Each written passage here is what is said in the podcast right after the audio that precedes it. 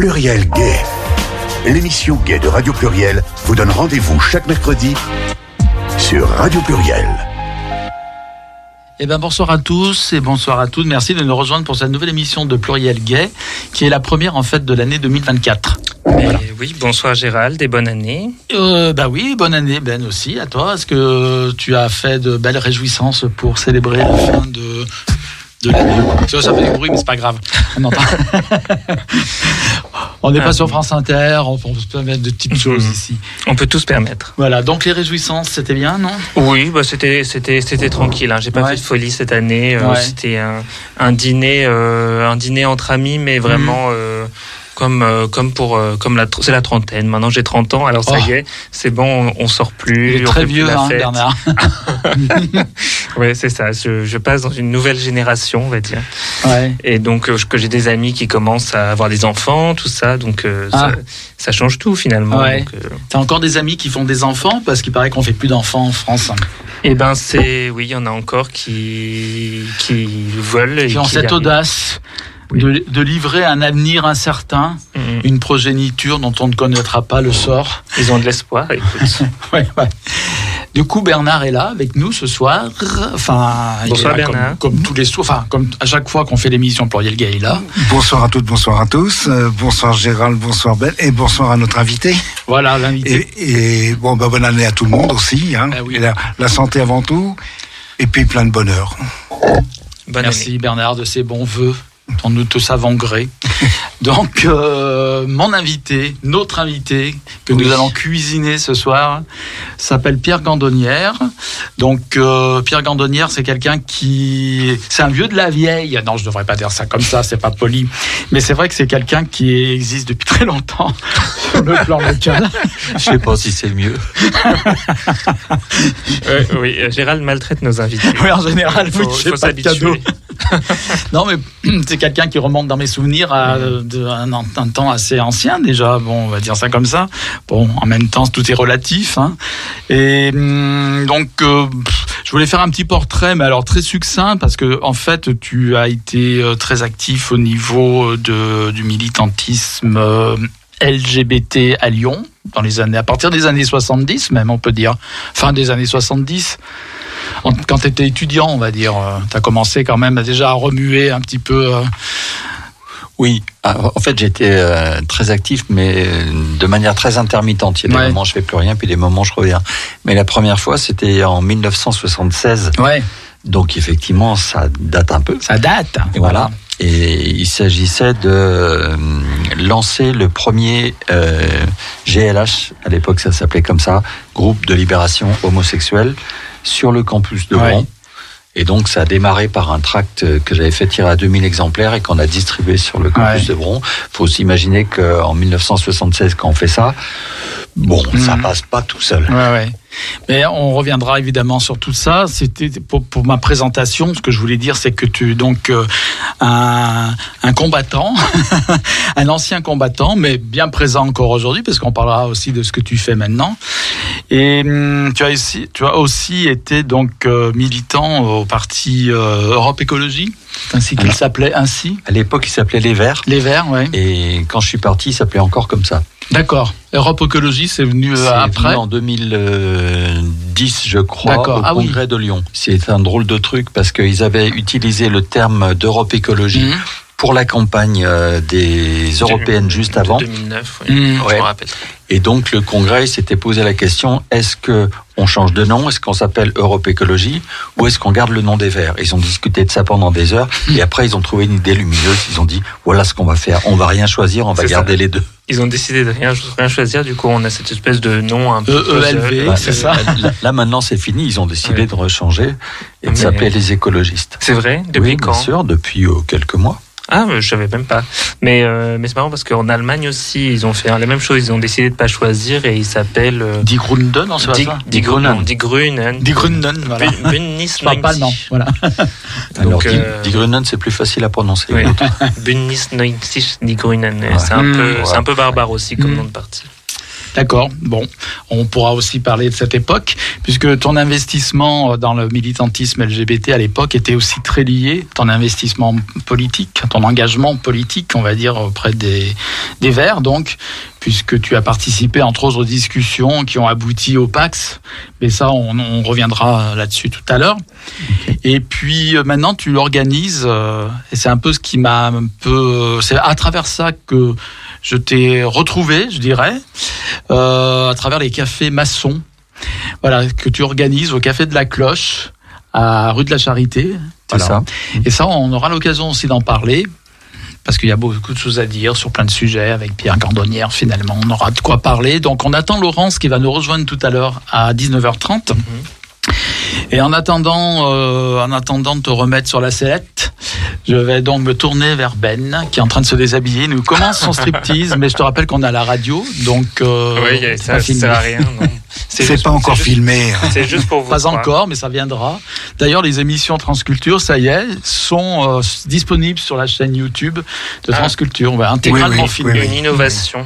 Peut-être que ça viendra pour nous. Tu vois, toi, tu voulais parler de trucs divers et variés, de choses diverses et variées. Oui. Alors, par quoi vas-tu commencer? Eh ben, écoute, euh, alors la dernière fois, j'avais commencé à faire une petite chronique euh, sur euh, les nouvelles des LGBT dans le monde, Mhm. LGBTQ+. Bon. Et donc cette fois, je suis revenu avec une nouvelle chronique avec euh, des nouvelles du monde, des nouvelles du monde queer. D'accord. Et euh, bah en fait, j'avais envie de commencer par la par la France et un pays voisin de la France, parce que en fait, un premier ministre gay s'en va et Ah. un autre arrive. Ah, d'accord. Voilà, parce que euh, le mois dernier, euh, Xavier Bettel, qui était donc euh, assez connu pour être un des premiers euh, chefs de gouvernement euh, ouvertement LGBT euh, euh, dans le monde, quoi, le premier ministre du Luxembourg, Hmm. a quitté euh, son poste après euh, voilà après 13 ans à la tête du gouvernement quand même c'est pas rien Euh, et donc euh, voilà il était assez connu pour euh, justement s'afficher euh, bah, publiquement avec son avec son mari dans les dans les comment dire aux instances européennes voilà sans aucun souci et ça ne posait aucun problème et donc il a quitté son poste en décembre dernier et juste maintenant donc il est quelque part remplacé entre guillemets par Gabriel Attal, euh, notre nouveau premier ministre Mhm. Nommé par Emmanuel Macron, dont euh, Thomas Vampouille, le directeur de la rédaction de Tétu, euh, pense que c'est une, avancée- une avancée considérable pour les droits des LGBT. Enfin bon, quand on regarde son premier gouvernement, euh, on a tendance à penser le Mhm. contraire quand même. Euh, parce que au, au gouvernement entre Catherine Vautrin, qui en 2013 euh, marchait toute sourire avec la manif pour tous, euh, et il y a aussi donc euh, d'autres ministres comme Béchu, Darmanin ou Le Cornu, qui eux étaient des anciens opposants euh, au mariage pour tous aussi. Euh, Rachida Dati, bon, elle s'est aussi opposée à la PMA, Mhm. c'est pas forcément Ouais. euh, une grande défenseuse des droits des femmes. Aussi, elle s'est opposée à l'interdiction des thérapies de conversion. Donc, euh, donc voilà, on peut pas dire que ce soit le gouvernement le plus. Ouais. euh, Oui, mais enfin, ils ont quand même dit qu'ils ont, ils ont réfléchi depuis. depuis. Soudainement, ils ont mais réfléchi. mais c'est vrai que. euh, Ils regrettent. Ouais, mais c'est c'est marrant quand on pense aux, droits des LGBT. euh, Il y a quand même un effet de groupe dans les dans les les partis de droite en général. hein. Mhm. Donc euh, même s'ils sont personnellement euh, impliqués, ils vont jamais par justement par comment dire euh, pour être plus sexy entre guillemets vis-à-vis de leur électorat Hmm. euh, très religieux généralement euh, Ouais, ils vont pas conservateur. essayer de, de l'ouvrir quoi Euh, voilà donc euh, en effet euh, c'est pas euh, c'est pas ouf Ouais. hein, en termes de droits des LGBT ou d'avancée on verra comment ça se passe mais en tout cas ça n'augure pas grand chose de bon à mon avis Euh, en revanche en Pologne l'arrivée de Donald Tusk est-ce que, est-ce que ça va changer la société? Par rapport au gouvernement d'extrême droite qui était là avant euh, bah, on se demande, peut-être, sûrement. Il a déjà commencé à limoger euh, les chefs des, les dirigeants des médias publics, euh, voilà, pour les remplacer par euh, des gens euh, différents. Euh, il déclare euh, Plus en conformité avec ses opinions voilà, bon, il déclare au nom du rétablissement de la démocratie. En effet, bon, Ouais. bah, on, on va voir ce que ça donne. Euh, la Pologne, elle est très divisée hein, sur les questions des droits LGBT. Mhm. Euh, c'est un pays qui est très ancré dans le catholicisme et qui a des régions dans lesquelles il y a des il y a des villes qui se sont déclarées Mhm. zones. LGBT free, Ouais, c'est-à-dire où les LGBT. LGBT sont sont pas les bienvenus. Euh, mais bon, après, peut-être que le Vatican peut euh, influencer sur justement euh, la Pologne et la société polonaise, en plus de, du nouveau gouvernement, parce que le pape a récemment, a récemment déclaré, enfin le Vatican a déclaré, au- autoriser la bénédiction des couples de même sexe. La congrégation de la foi, et ça a été Voilà. approuvé par sa, sa sainteté. Exactement. Voilà, à condition que ce soit effectué en dehors des rituels liturgiques. Donc, Mhm. on on n'est pas encore vraiment pour quand même. On dit, allez, pourquoi pas ça, ça mange pas de pain. En gros, c'est ce qu'ils disent. Puis après, je pense qu'il va y avoir des, des clauses de réserve, etc., qui, va être, euh, qui vont être euh, adoptées pour les prêtres qui refuseront de le faire. Oui, puis Ah, l'Église Bernard veut est- parler. l'É- l'É- L'Église est divisée là-dessus. Hein. Voilà, l'Église africaine qui, qui Oui. complètement opposée, Ouais. et puis certaines parties chez nous en Europe hein, aussi. Ouais, mais l'Église africaine, de toute façon, ils auront un des passe-droits, je veux dire. euh, bon, On, on va encore un peu plus à l'est, euh, où euh, récemment la Cour, de, la Cour suprême de Russie a banni le mouvement LGBT+ pour euh, raison de d'extrémisme. Donc euh, voilà, là-bas ils sont traités comme les militants homosexuels. Euh, euh, sont traités comme des terroristes. Hein, vrai, ils sont exposés à des poursuites judiciaires, à des peines de prison. Euh, et du coup, ben, il y a beaucoup de Russes euh, queer qui pensent et de militants qui pensent à fuir et à quitter le pays, mais ils ont des options un peu limitées. Euh, il y a beaucoup de, de gens là-bas qui ont émigré vers la Géorgie, mais la situation là-bas n'est pas rose non plus. Euh, parce que dans le magazine anglais Attitude, on pouvait lire euh, le mois dernier que euh, ont interviewé un, un réfugié euh, gay en Géorgie et qui intervient comme témoin et qui avertit que la Géorgie ne peut pas être à ce jour considérée comme un pays sûr pour la communauté queer et que euh, en ce moment même il y a le Royaume-Uni qui réfléchit à l'ajout de la Géorgie sur leur liste des pays sûrs pour les LGBT+. Mais euh, d'après ce réfugié, beaucoup de meurtres de LGBTQ+ ont lieu en Géorgie, même durant la marche des fiertés, c'est arrivé là-bas. Euh, et là-bas, il est également possible d'être emmené dans un hôpital, dans un hôpital psychiatrique pour cause d'homosexualité.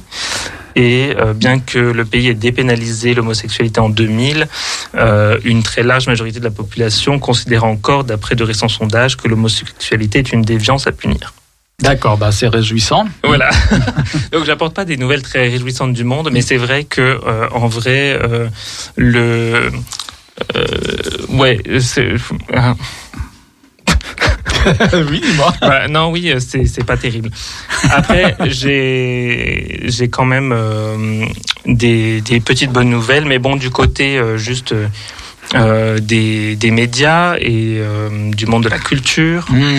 Euh, Rachida Dati, ministre de la Culture, c'est une bonne nouvelle. Bah non, il va falloir regarder en dehors de la France pour le D'accord. coup pour avoir les bonnes nouvelles. Mm. Malheureusement, donc vous, tu sais que au Royaume-Uni, euh, le Doctor Who c'est une institution, Mm. une émission de science-fiction euh, qui dure depuis les années 60 euh, et euh, toujours interprété. euh, donc ils ont changé l'acteur beaucoup, comme James Bond, mais là le nouvel acteur qui joue est non seulement euh, noir de Mhm. peau, mais aussi euh, il est Gay. ouvertement gay. D'accord. Voilà. Et donc ça, c'est euh, Ça faisait longtemps que c'était réclamé là-bas au Royaume-Uni. bah hein. euh, oui, qu'on réclamait plus de diversité Mhm. pour ce personnage, euh, Mhm. voilà, qui peut techniquement avoir euh, n'importe quelle euh, n'importe quelle couleur de peau, Mhm. n'importe quel genre. euh, C'était c'est très libre quoi comme euh, interprétation, c'est de la science-fiction, mais euh, que historiquement et jusqu'à euh, 2018, ça a toujours été euh, un homme blanc. Voilà. D'accord. Euh, donc euh, du coup, euh, voilà, il, il y avait beaucoup de Donc, petite choses. révolution. Petite révolution. Et voilà, son, son premier épisode est paru en, à Noël dernier. Et voilà, il a été vu par énormément de, de spectateurs là-bas. Et moi aussi, je l'ai regardé. Bah c'est oui. ça. Bien sûr. Euh, et il y a un autre acteur, euh, Andrew Scott, qui euh, a joué dans euh, de nombreux programmes, comme par exemple Sherlock, la série, ou alors Fleabag. Il a proposé d'arrêter de dire, d'utiliser l'expression ouvertement gay. Hmm. Bah, sous prétexte que c'est le seul attribut pour lequel on dit ça. Mhm. Alors que euh, il n'y a pas vraiment de raison, soit on est gay, soit on ne l'est Ouais. pas. Euh, et du coup, euh, en gros, c'est on dit pas je suis ouvertement irlandais ou ouvertement. euh, Hmm. donc euh, matière à réflexion parce Mhm. que c'est vrai que euh, il y a beaucoup d'homos qui qui sont pas euh, out, qui sont dans le placard, qui voilà mais euh, voilà, il y a quand même matière à réflexion. C'est intéressant parce qu'il y a beaucoup de, de gens qui ont mis des commentaires euh, sur cette vidéo justement où il Ouais. explique sur un plateau de télé ce, ce- ce- cette euh, réflexion, qui disent qu'il a raison, qu'en effet c'est quelque chose sur lequel on devrait réfléchir. Mhm. Je sais pas si vous avez un avis là-dessus euh, sur le plateau. Moi, le terme d'ouvertement me pose effectivement un problème. Mhm. Euh, parce que, bon, je sais pas, ça se fait sur la place publique, ça veut dire quoi ce mot-là? C'est quand même très bizarre. Mhm. On ne dit pas ouvertement hétérosexuel. Oui. Donc euh, ça veut dire quoi? Ça veut dire simplement que quelqu'un est gay et qu'il l'affirme ou qu'il en Mhm. parle ouvertement. Ça devrait pas se dire comme ça. Peut-être que ça devrait pas se dire du tout d'ailleurs. Une, une expression que je, dont j'ai horreur également, c'est notoirement. Il est notoirement homosexuel. C'est encore pire. C'est encore pire, oui. c'est une connotation, oui, comme oui.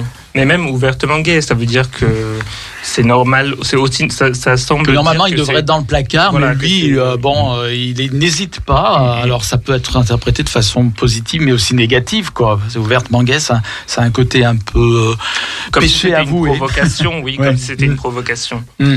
En effet. ou Donc, péché. Ouais, péché avoué, il est, pff, il n'hésite pas à dire que c'est un pécheur, quoi. Voilà, c'est tout ce que j'avais à C'est dire. tout Euh, bah, euh, Eh ben, écoute, on va écouter un premier, mo- un premier morceau de musique. Donc, toi, tu as, pourvu à la première partie musicale des, des intermèdes Tout à fait. musicaux de cette émission. c'est ça. Alors, on va écouter un premier morceau. Quel sera-t-il? Eh ben, euh, l'un des deux.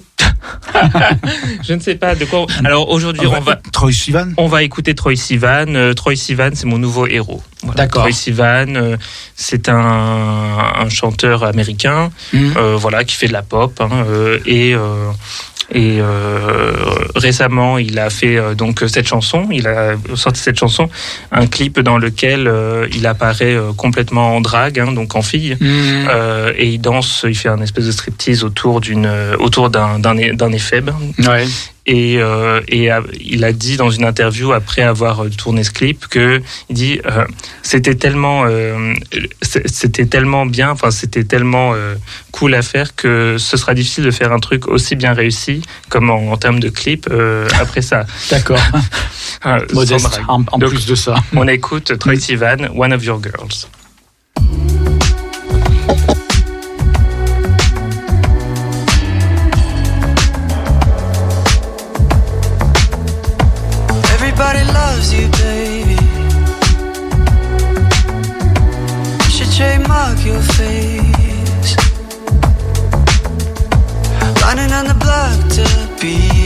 Around you. But baby, I'm first in place. Face card,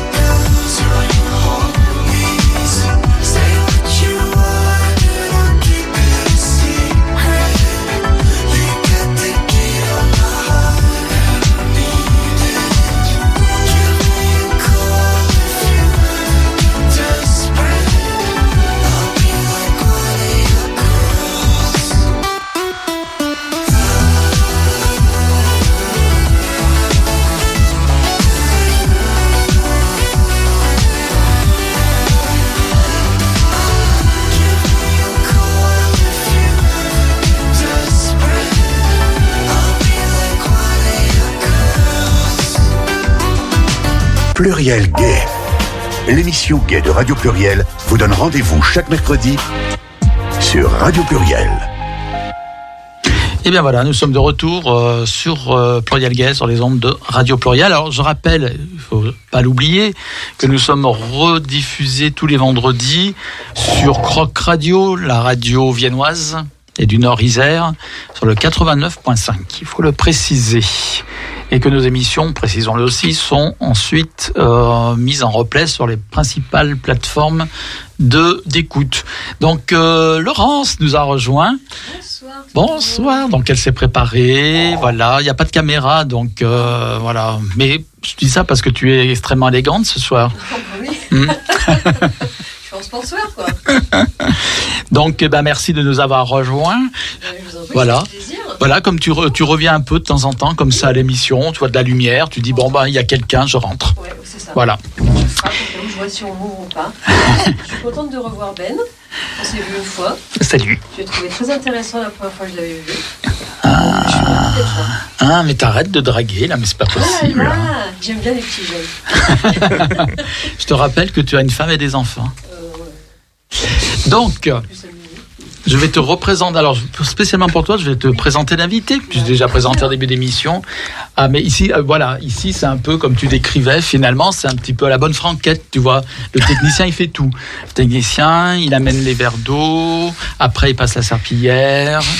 Voilà. arrive, ça Ah, merci. Bernard. Merci. Mais il y en a trop, non Ah non. Ah. Tant pis.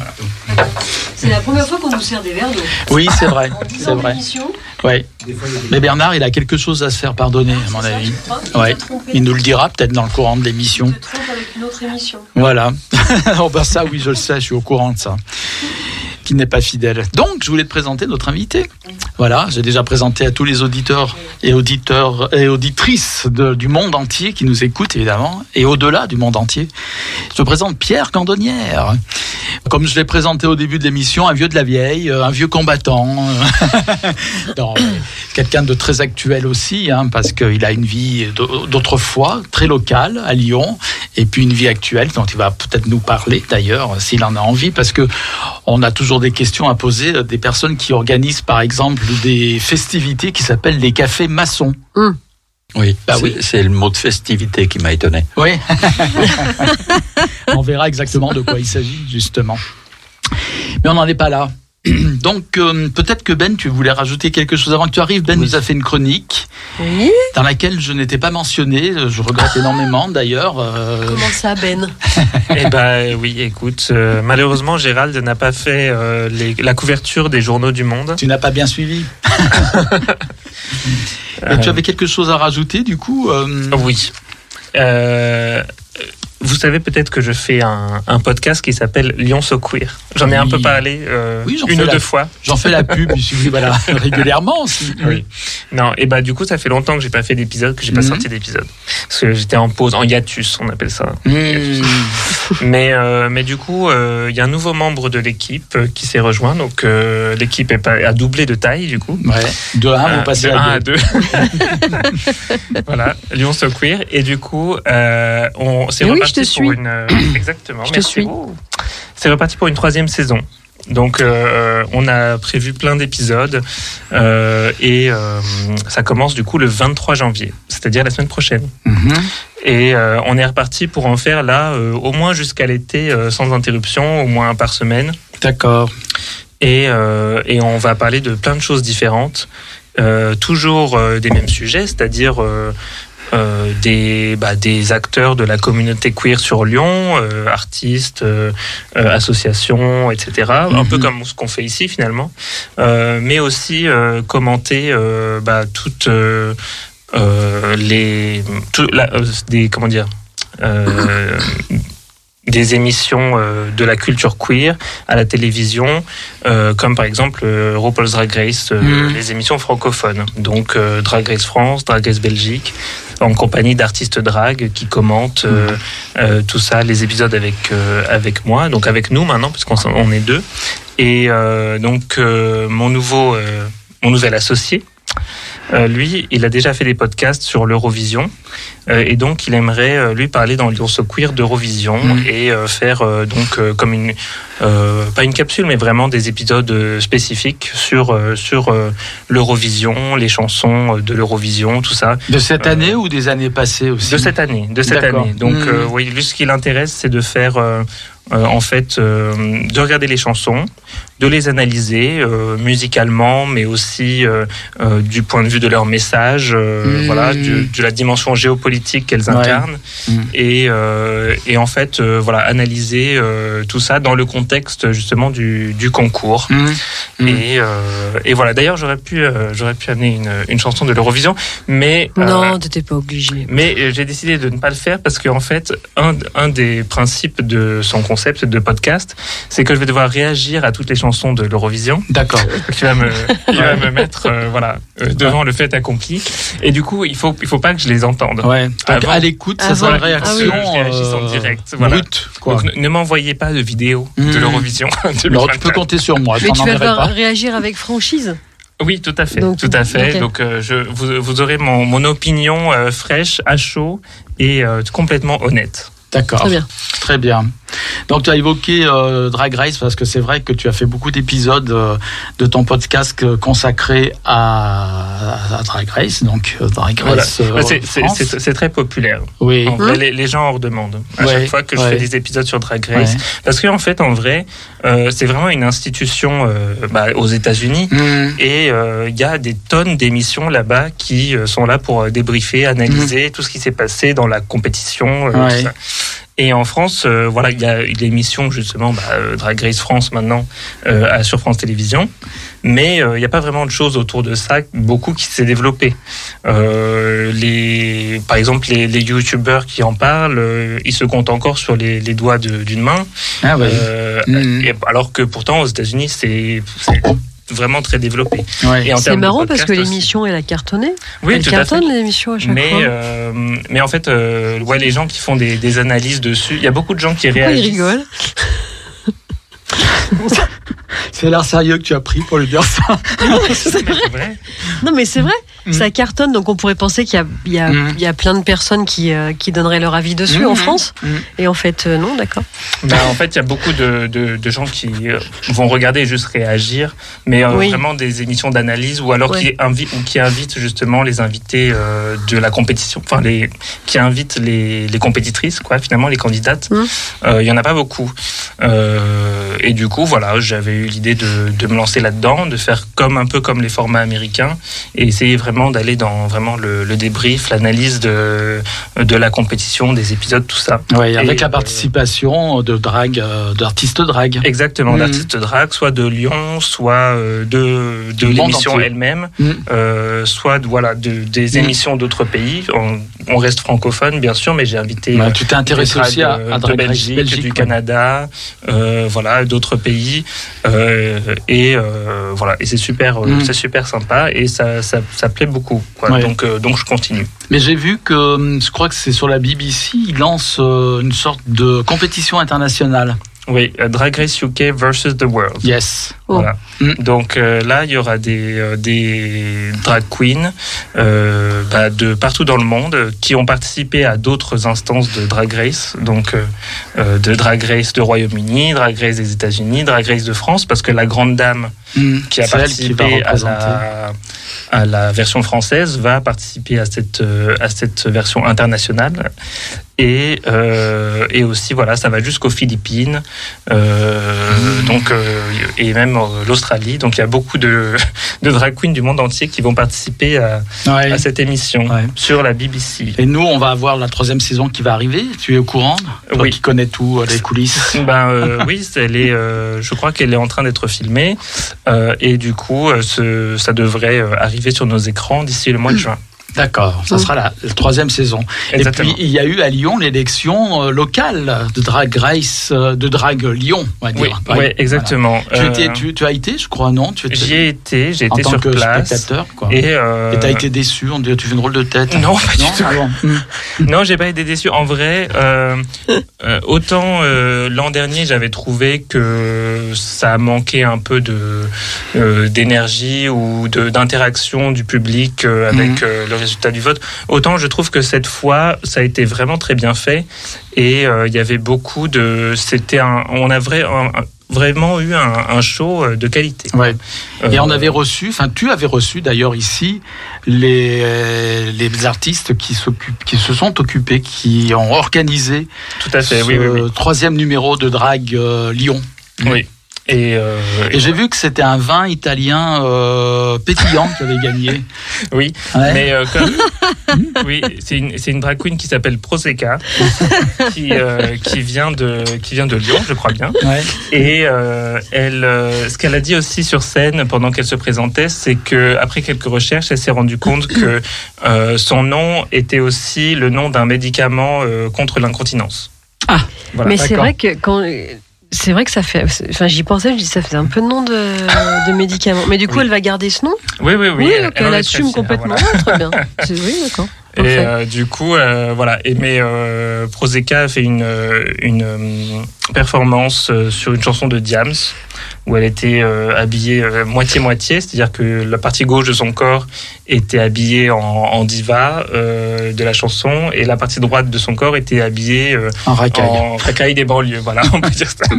donc c'était très drôle. Mm. Et euh, donc euh, voilà, euh, elle a gagné et euh, et c'était tout à fait mérité. Mm. C'était euh, une très bonne soirée. Ouais. Donc euh, je- j'en ai fait un, un petit podcast parce que j'ai enregistré sur place, j'ai interviewé des, euh, des gens euh, là-bas. Et du coup, euh, vous aurez euh, un épisode de Lyon So Queer euh, spécial Drive France 2024. D'accord. Et toi, Pierre, qu'est-ce que tu penses de la culture drague, on va dire? Ah, moi, j'aime bien. Je trouve ça tout à fait, euh, tout à fait étonnant. Euh, alors, ce qui, est, ce qui est en plus intéressant, c'est que je dirais que j'ai vu démarrer ça. Mhm. Parce que j'ai bossé en cabaret il y a bien longtemps. Mhm. Ça s'appelait pas drague, mais il y avait déjà des, des numéros qui allaient vers ça. Mhm. Et, et de voir au fil euh, du temps à quel point ça s'est professionnalisé, à quel point c'est devenu un vrai genre artistique qui, qui maintenant a réussi à s'imposer parce que c'était très très underground. Et non seulement ça s'est imposé, mais c'est devenu populaire même chez les gamins. C'est quand même quelque chose de tout à fait fascinant.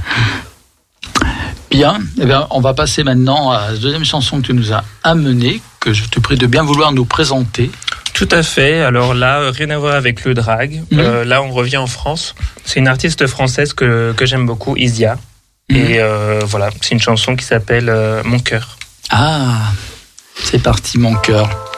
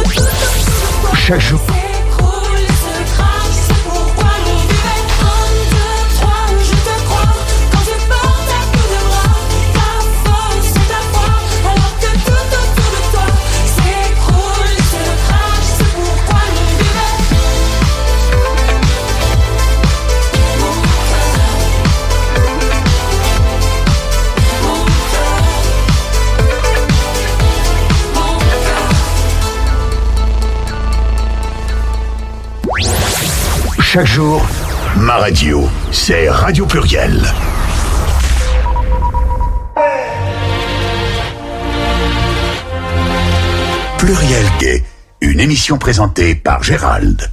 Eh bien, nous revoici sur les ondes de Radio Pluriel 91.5, toujours euh, dans l'émission Pluriel Gay. Toujours Bernard en régie. Toujours fidèle au poste, voilà. Voilà. Laurence nous a rejoint, Oui. donc, comme on l'a compris. Oui, bonsoir. Et Ben est à ses côtés. Je suis toujours là. Et nous avons toujours notre invité. Il ne s'est toujours pas enfui, Pas encore. La porte est fermée. hein. à clé euh, verrouillée. Donc Pierre Gandonnière. Donc Pierre Gandonnière, euh, je t'ai un peu présenté au début succinctement, je dirais. Et ce qui est, moi, ce qui m'intéresse beaucoup et ce qui va intéresser euh, les personnes présentes ici, puis les auditeurs et les de l'émission, évidemment, c'est le côté un petit peu euh, historique. J'en- rajoute encore un petit peu. Je n'ai pas dit préhistorique, hein, historique euh, de ta personne, de ta personnalité, dans le sens où tu es un militant historique, on peut le dire, LGBT à Lyon. Donc, on a commencé un petit peu à aborder le sujet en début d'émission, quand je l'ai présenté. Et effectivement, tu nous as expliqué qu'en 1976, n'est-ce pas, après Jésus-Christ, tu as donc lancé euh, sur le campus de Bron, à Lyon 2, donc tu étais étudiant à l'époque, nous l'avons compris, le premier GLH de Lyon. Qu'est-ce que c'était déjà les GLH Est-ce que vous savez ce que c'était? Que vous connaissez votre histoire LGBT Oui. GLH, GLH. Alors, Elle, c'est c'est libération ou c'est lesbien? Groupe de libération. Homosexuel. Oui. Ou c'est pas gay, lesbienne, something, parce que ce serait en anglais du coup. ouais. C'est groupe de libération. Mhm. Homosexuel C'est ça. ou des homosexuels. Alors, il y a eu des grandes discussions pour savoir s'il fallait que ce soit des homosexuels ou euh, homosexuels. Et si c'était des homosexuels, ça veut dire qu'on s'intéressait aux personnes, mais qu'on s'intéressait pas forcément euh, au débat politique qu'il y avait derrière. Et le fait de dire que c'est groupement de libération homosexuelle, ça veut dire que c'est une revendication politique. On est euh, 76, on est euh, peu de temps après mai mai 68, on est complètement dans la mouvance de tous les mouvements de libération, et notamment le MLF, qui se sont montés. Il y a des groupes qui sont plus remuants que ça, et notamment autour euh, des phares, qui sont des groupes de euh, révolutionnaires, front révolutionnaire euh, homosexuel. Et donc euh, les GLH, c'est moins remuant que ça, mais ça l'est déjà pas mal, surtout pour l'époque, qui est quand même une époque qui est très euh, coincée, surtout sur ces questions-là. Hmm. Et donc, euh, moi, j'étais à l'initiative du lancement de ça. Après, ça a continué. Moi, Alors, il y avait eu des GLH qui, étaient, qui existaient au préalable, qui étaient un peu la succession du phare, parce que le phare, il s'est autodissous, je dirais, Ouais. à un moment donné. mais, mais pas à Lyon. Et à Lyon, c'est le, ça a été le début. Après, ça a été repris sous Mhm. une forme. Ils ont rajouté un i pour faire euh, groupe euh, d'information et de libération homosexuelle. Donc ça, c'est la particularité lyonnaise, ce qui a permis aux gens qui composaient ce groupe de s'appeler, puisque ça faisait Gilles, de s'appeler les Mhm. Gilettes. Donc, Mmh. Voilà.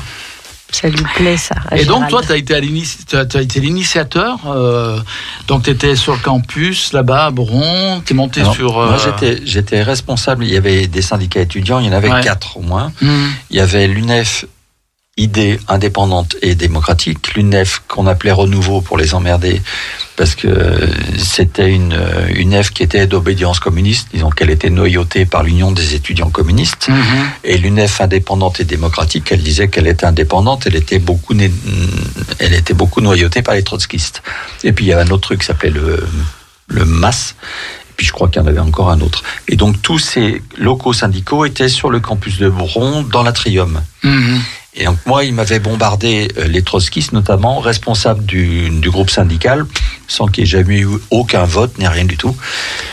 Et j'ai donc utilisé ça pour faire tirer sur la photocopieuse 2000 tracts et les distribuer. Et donc on les a distribués dans le, sur le campus en demandant, enfin en appelant à la création d'un groupe comme ça. Mhm. Et on a commencé à se réunir. Je crois qu'on a, on avait dû lancer ces tracts en février. Et on a commencé à se réunir. On a eu euh, l'autorisation de l'université d'utiliser un local qui est culturel, qui était juste à côté, et où on a organisé les premières réunions. Puis moi, après, à la fin de l'année, j'ai arrêté. Donc ça a continué, mais sans moi. D'accord. Et donc, euh, ce que, je- ce que tu m'as signalé aussi, quand on a préparé l'émission, c'est que tu, tu avais fait, enfin, à l'époque, il y avait une émission de radio qui s'appelait euh, Mauvaise Fréquentation. Oui. Mm. Euh, tout à fait dans le début des radios libres, il y a une radio qui s'appelait Radio Léon, euh, dont le local était au début de la rue Terme. Mm. Et donc, il y avait un certain nombre de radios qui avaient été des radios pirates et qui étaient devenues des radios associatives. Et sur cette radio, il y avait une émission qui s'appelait Mauvaise Fréquentation et qui était justement euh, animée par les Gilettes. D'accord. Et moi, j'y suis allé deux ou trois fois. Et donc, C'est l'ancêtre de Pluriel Gay des émissions Ouais. LGBT Tout. Pluriel. J'y suis allé plusieurs fois. Ils m'ont confié une mission assez particulière puisque je devais aller au mois d'août euh, à Londres. Mm. Donc ils m'ont. Oui, quand je parlais d'anciens combattants, finalement, on en arrive au, au- Bah, bah là, c'était c'était quand même qui est parti à Londres, euh, lancer des messages comme De Gaulle. J'ai pas croisé De Gaulle. on, ne devait pas fréquenter exactement les mêmes endroits, j'imagine. Et il n'y était pas. Et donc, il- je suis allé établir le contact avec un garçon qui s'appelait Phil Cox et qui, lui, animait une émission clandestine, mais vraiment clandestine. Et comme savent le faire les Anglais, en jouant sur l'am- l'ambiguïté comme ça des, euh, des, des institutions, ce qui est interdit, c'est de produire et de diffuser une émission. Donc lui, il diffusait rien du tout. Il avait son matériel avec euh, son magnétophone et on a enregistré l'émission en refaisant des coupures parce que comme c'était une interview en anglais, bon, il y a des fois, j'arrivais pas trop à suivre, on la refaisait.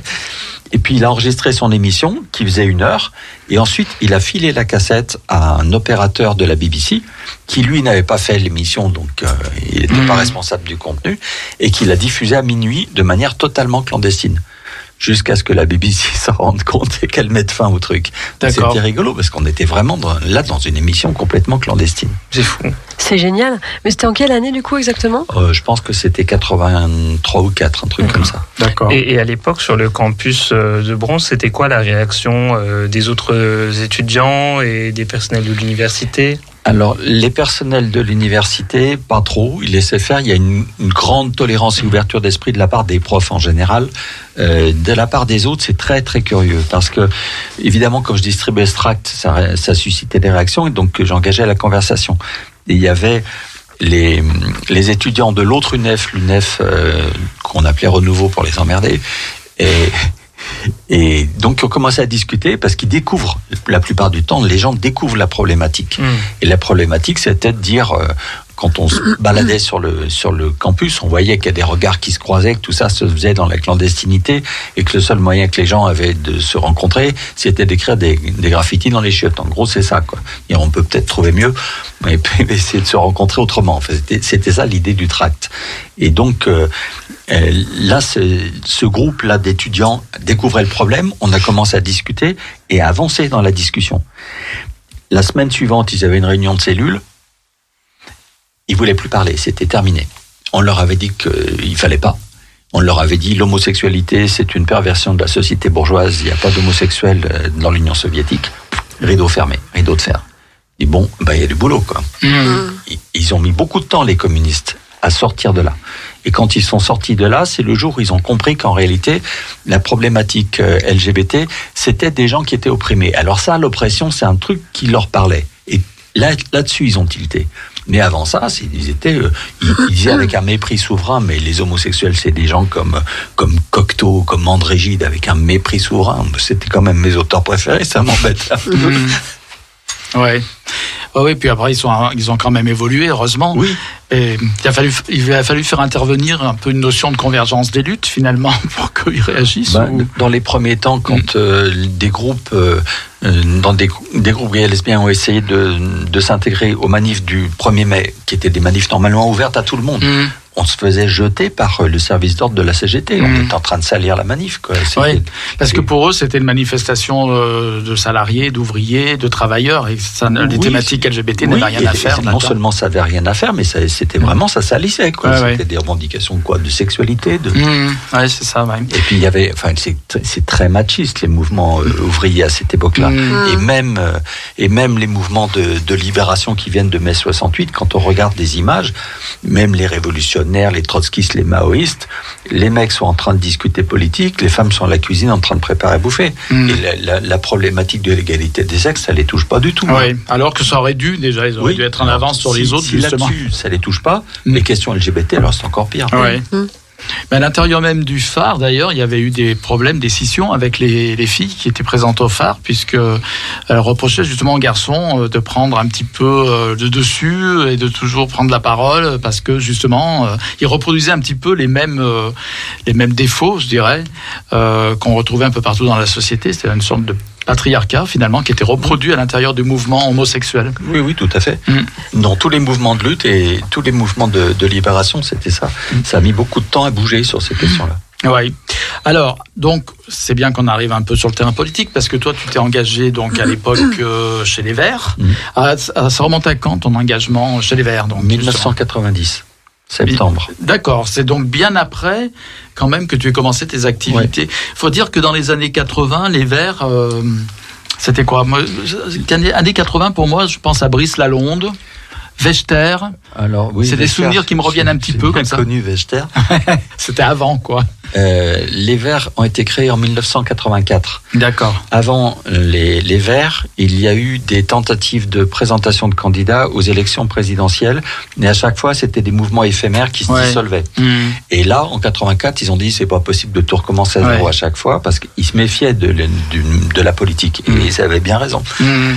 Donc là, ils ont décidé de créer quelque chose de pérenne. Mm. Ils ont créé un parti qui s'appelait, qui reprenait en fait toutes les autres appellations qu'ils avaient avant et qui réunissait des associations écolos comme les Amis de la Terre de Mm. Brice Lalonde et d'autres. Et ça s'appelait Les Verts, Confédération écologiste, Parti écologiste, les trois. Oui. Et là maintenant, je pense qu'ils ont gardé ces noms-là et ils ont rajouté Europe Écologie et les Verts, et les écologistes. Maintenant, ça doit faire deux lignes le nom. Mais c'est-à-dire qu'entre euh, la période où tu as terminé euh, tes études et le moment où tu rentres au vert, il s'est passé un certain laps de C'est temps vrai. où tu as mis en sommeil peut-être euh, pour diverses raisons que tu peux nous expliquer, hein, pas, pas Oui. obligé de tout nous raconter, mais euh, tes, tes activités parce que tu nous as parlé de, de militants intermittents finalement Mm. début d'émission quand je t'ai présenté. Donc il y a eu des périodes où tu as un peu, tu t'es éloigné de la militance LGBT. Oui, c'était intermittent dans un autre domaine, dans le domaine Ouais. du spectacle. Mmh, D'accord. Ouais. Et j'ai fait du cabaret pendant une dizaine d'années. D'accord. Pendant cette période-là, j'ai pas milité du tout. Mm. Et euh, en fait, euh, je me suis revenu dans la militance euh, un petit peu par hasard. Je suis rentré chez les Verts en 90 pour l'écologie, pour rien d'autre. Ouais. Or, euh, en 94, avec Dominique Voynet, on a changé la majorité. La majorité, c'était Vechter, et Vechter, c'était la ligne ni droite ni gauche. Mais on s'est rapidement aperçu qu'en fait, c'était ni gauche ni gauche. Mmh. Et donc, euh, on, on s'est rendu compte que si on voulait faire bouger les choses, c'est d'ailleurs ce que disait René Dumont Mmh. à la tribune du Conseil national. Il disait ce qu'on veut comme politique, la droite ne le fera jamais, la Ouais. gauche le fera peut-être. Mmh. Il disait voilà pourquoi il faut essayer de passer des alliances avec la gauche. Et ça, Vechter voulait pas. Donc, on a dégagé la majorité de Vechter et on a pris la majorité. Or, euh, dans l'entourage de Vechter, il y a quelqu'un qui s'appelait Jean-Luc Duménil et qui avait monté un groupe qui s'est appelé Groupe Gay et Lesbienne chez les Verts. Et donc, euh, ben, dans l'équipe de Voinet, ils ont dit, ben, il faudrait quand même le reprendre. Et Ouais. donc, je l'ai repris. C'était informel donc ce groupe. Oui, c'était informel. Mmh. Et on l'a transformé en commission nationale, ce qui n'est pas du tout la même chose. Ouais. Parce qu'une commission nationale, elle a des droits d'accès à un certain nombre de choses, elle a un budget, et elle est entendue, elle a un droit de parole, et elle fait partie des instances dirigeantes, comme n'importe quelle autre commission. Et donc on a été le premier, et je pense le seul parti politique qui ait cette structure intégrée. Ça nous a permis, notamment au moment du PAX, de travailler avec les députés. Ça nous a permis, lors des programmes, d'avoir un accès direct et de pouvoir porter des revendications directement dans le, dans le programme. Donc ça, ça a quand même fait avancer des choses. Mmh.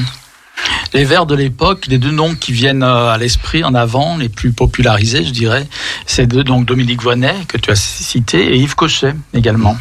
Voilà. Non, ça vous dit quelque chose t'es- t'es- Alors Yves Cochet, non, Non. mais tous les noms que vous avez Dominique cités. Voynet, par oui, exemple, bah, Dominique oui. Voynet, oui. Je Même Vechter et. Lalonde. Hein oui. José Bové aussi. Il faisait Ouais, partie mais des il, est arrivé, il est arrivé bien après. Il est Mm. arrivé par la Confédération paysanne. Ouais.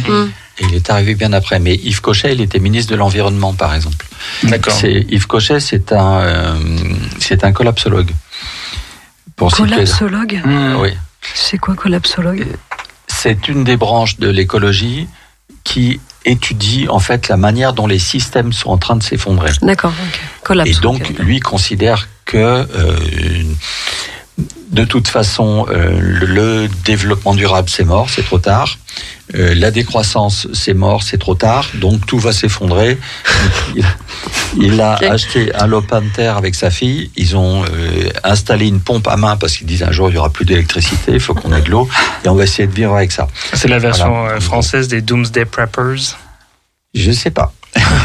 C'est c'est- bon, c'est un mouvement aux, aux États-Unis ou même mondial, euh, mais surtout aux États-Unis où ils se, se préparent pour la fin du monde, quoi. En Mm. gros, donc euh, Alors oui, bon, eux, eux, ils sont pas fondus quand même. Hein, euh, que Cochet, il a écrit des bouquins, euh, tu peux les lire et tout, ça tient debout tout ça. Et c'est- plus désabusé par rapport à, à l'engagement, euh, ça. Donc il y a Cochet. Euh, qui est-ce que vous avez cité d'autres Oui, il y a Voinet. Dominique Voynet, ouais. Ouais. C'est deux noms qui me viennent à l'esprit spontanément, je Ouais, dirais, de ouais. cette époque. Parce que c'est les, plus connus, effectivement. Dominique Voynet a été euh, candidate à l'élection Ouais. présidentielle. Mm. Ouais, c'est pas elle qui a fait le meilleur score. Ouais. Mais bon, à cette époque, les scores euh, se situent aux alentours de 2%, Mm. guère plus. Et c'est le seul qui ait vraiment fait euh, un score un peu plus élevé, c'était euh, Noël Mamère. Ouais. Mm. Mm. Et la commission donc euh, gay et lesbienne donc euh, chez les Verts a bien été accueillie. Euh, apparemment oui, puisqu'il n'y a pas eu trop d'obstacles pour qu'elle se, puisque c'était même apparemment une volonté même de la direction des Verts qu'elle existe. Oui, parce que les Verts étaient porteurs des revendications quand même euh, Ouais. des LGBT depuis le début. Ouais. Donc, euh, c'était important que ce travail continue en interne. Et la particularité de cette commission, c'est que c'était une commission mixte Mm. dans laquelle il y avait des gens, il y avait des hétéros, et qui, qui étaient très volontaires, qui disaient, mais nous, ça nous intéresse de travailler avec vous pour savoir pourquoi vous revendiquez ça, qu'est-ce qui se passe. Et c'est aussi pour ça qu'on a fait augmenter, mais qu'on a fait euh, qu'on a fait des progrès. Parmi les gens que, que vous avez cités, les euh, les personnalités, il y en a un que vous connaissez pas du tout qui s'appelle Frémion, qui est un auteur de bande dessinée puis de, de polar. Euh, quand on faisait des réunions que on parlait déjà du Pax qui s'appelait à l'époque soit le CUC, soit le CUS, Ouais. et qu'on disait voilà, faudrait un statut pour les couples. Lui, il disait mais vous êtes pas assez ambitieux, des couples à deux, c'est déjà dépassé, il faudrait ou quatre, Ouais. calme-toi. On va essayer de commencer par quelque chose. C'est pour dire il y a, il y a un côté libertaire, enfin qui a peut-être un peu disparu, mais les, les courants qui amènent chez les Verts, il y a les courants environnementalistes, il y a des courants tiers-mondistes, il y a des courants sociaux, et puis il y a des courants comme ça qui sont des, des courants très libertaires. Et c'est tout ça qui fait les Verts. C'est pour ça que c'est très disparate. Ouais. Et à, à l'époque, quand on rentrait chez les Verts, c'est pas pour faire des carrières, des carrières politiques, il n'y en avait pas. Bon, puis c'est arrivé après, un peu tardivement. Euh, ça m'intéresse de savoir comment, à l'époque, dans les années 90, euh, la question des droits euh, LGBT était vue par un mouvement comme les Verts qui s'occupait déjà, qui était déjà assez occupé à, à, euh, à parler des questions d'environnement et à les amener sur, euh, bah, sur euh, la euh, la scène publique finalement, c'était déjà assez compliqué. Quel était finalement, euh, est-ce qu'ils voyaient un lien entre la défense de l'environnement et la défense des droits sociaux? Et si oui, lesquels?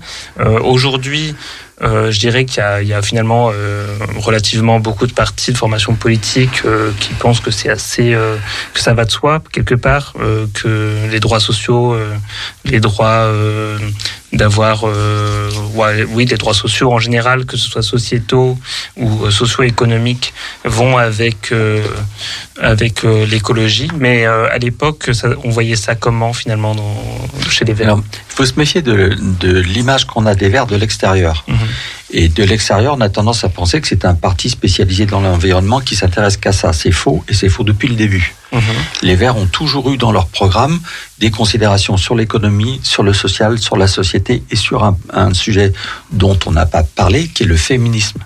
C'est le premier parti dans lequel la parité était obligatoire dans toutes les instances. Donc il y a, il y a des vraies revendications. C'est pour ça que les questions LGBT, elles, elles sont euh, Ça allait de soi, quelque et part. Ça va de soi. Ça veut pas dire que ça veut pas dire que, que c'est toujours facile. Il a fallu quand même batailler à la tribune pour un certain nombre de choses.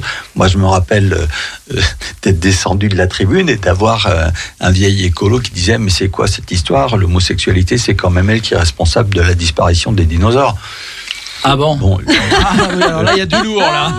le dinosaure qui a disparu, c'est lui maintenant. Mais, Hmm, ouais. mais quand même, il y avait ça. C'est-à-dire que c'est c'est Ah pas oui. aussi simple. Hmm. Et c'est bien pour ça que le travail est important, parce qu'on arrive à une tribune, une première fois on se fait mal recevoir, et puis on insiste, et puis au bout d'un moment ça se fait. Quand euh, il y a eu le- l'élection de 1997, s'il n'y avait pas eu le travail à l'intérieur des, des Verts sur la question du, du CUS à l'époque, Mhm. et s'il n'y avait pas eu l'exigence des Verts pour que ça fasse partie de la plateforme gouvernementale, je pense que les socialistes l'auraient jamais Ouais. proposé. Hmm. Parce qu'au moment où il s'agit de voter au Parlement, les députés socialistes, ils se sont tous barrés dans leur euh, circonscription. Ouais. Les députés verts étaient tous là. Ouais. Donc il y a un moment où l'engagement, ça veut dire quelque chose. Quand il y a un travail de fond qui est fait, les- il y a un moment où les députés comprennent que non, faut être là, c'est important. Il faut. D'accord. c'est- c'est toujours le cas aujourd'hui dans les partis écologistes, cette, euh, la volonté de, pa- de parité, de. Ah oui, oui, ça existe toujours. Oui, bien sûr. C'est Donc- pas- C'est pas une volonté, hein, c'est statutaire. D'accord. Ce qu'on va faire, là, on va écouter euh, la petite musique que j'ai amenée, une petite musique de chambre, et on reviendra justement sur la bataille du Pax après. Euh, donc voilà, j'ai amené Leslie Gore. Qui connaît Ah, Leslie Gore oui. Tu connais ah, You don't own me. Exactement, celle que j'ai amenée. Tu connais toi, Ben, évidemment Non, pas du tout. Eh ben, tu vas apprendre à connaître. voilà.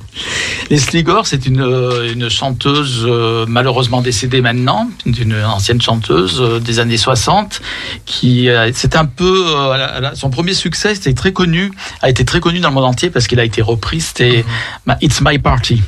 It's my party. Tu, tu vois ce que je veux dire? Non, non, non, ça, ça chante pas très bien. pas mon répertoire, c'est Troy Sivan, Ariana Grande. Ouais, et ouais, j'ai vu, ouais. Non, mais euh, il faut aussi euh, s'intéresser à ce qu'il y a eu avant.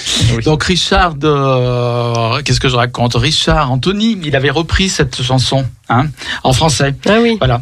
Et donc elle, elle, bon, quand elle a fait ce succès, It's My Party, c'était, elle était encore euh, à l'école, au collège ou euh, au lycée. Ah, mais c'est quoi en français? C'est euh, ce qui me plaît là, je sais pas quoi? Hmm, je Non. sais plus. C'était quoi? Je- Chanson de le Richard Anthony? titre euh, Richard Anthony, je ne sais plus du tout. Si un auditeur peut nous envoyer un message pour nous dire la- le le nom C'est exact. ça, Bernard, tu sais, toi? Tu sais, je suis sûr que tu sais, Bernard. C'est pas ça. Oui, je crois que c'est ça. C'est je fais ce, qui. ce voilà. qui me plaît. Je fais ce Ah oui, je fais ce qui me plaît. Oui, c'est ça. C'est ça? Voilà, c'est ça. oui. Ouais, ouais, c'est ça, exactement.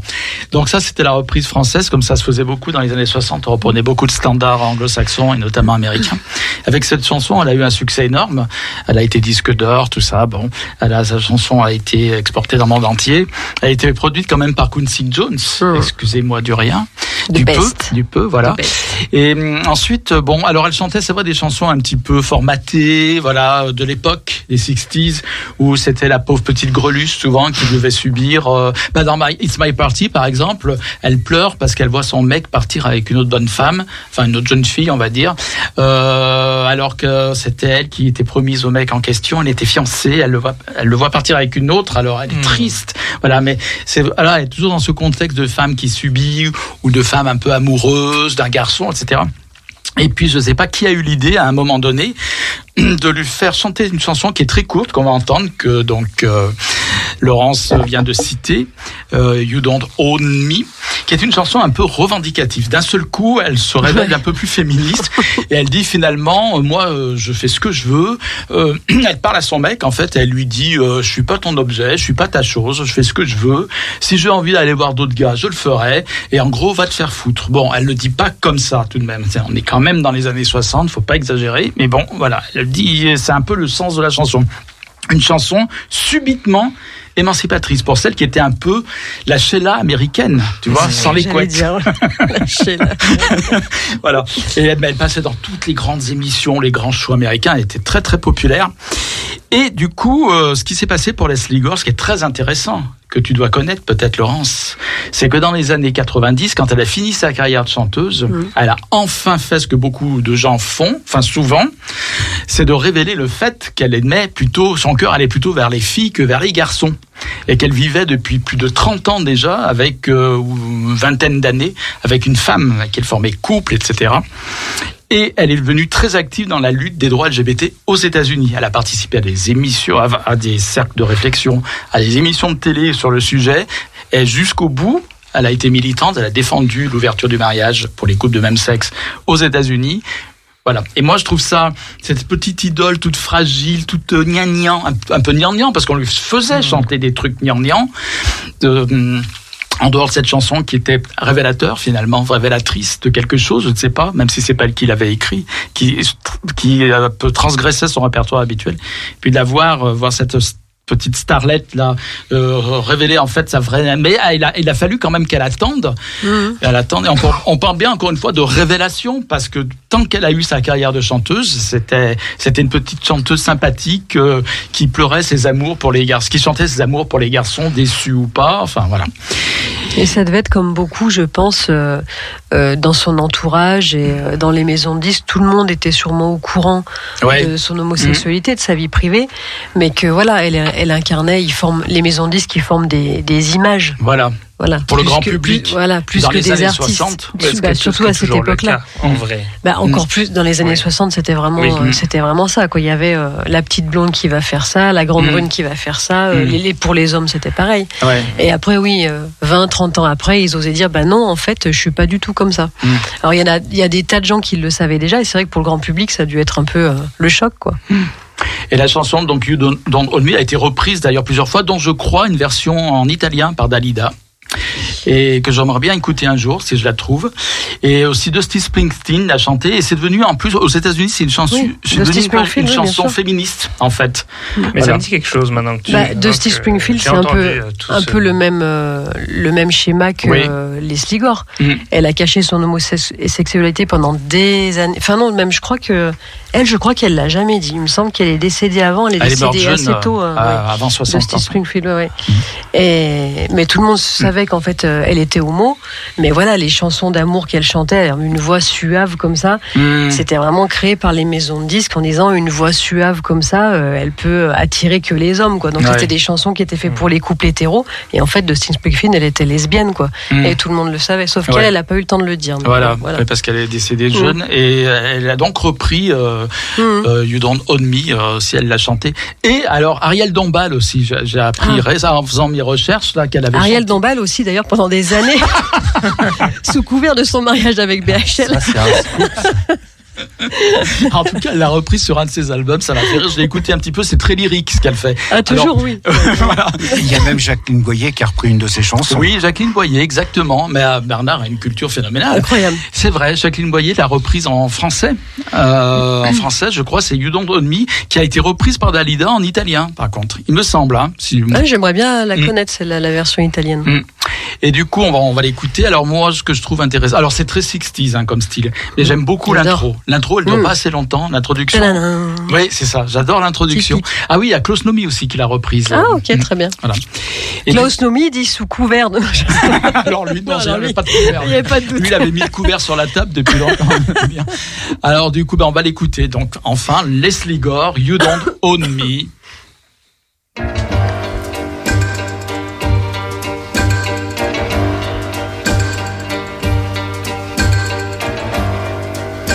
Don't own me. I'm not just one of your many toys. You don't own me. Don't say I can't go with other boys.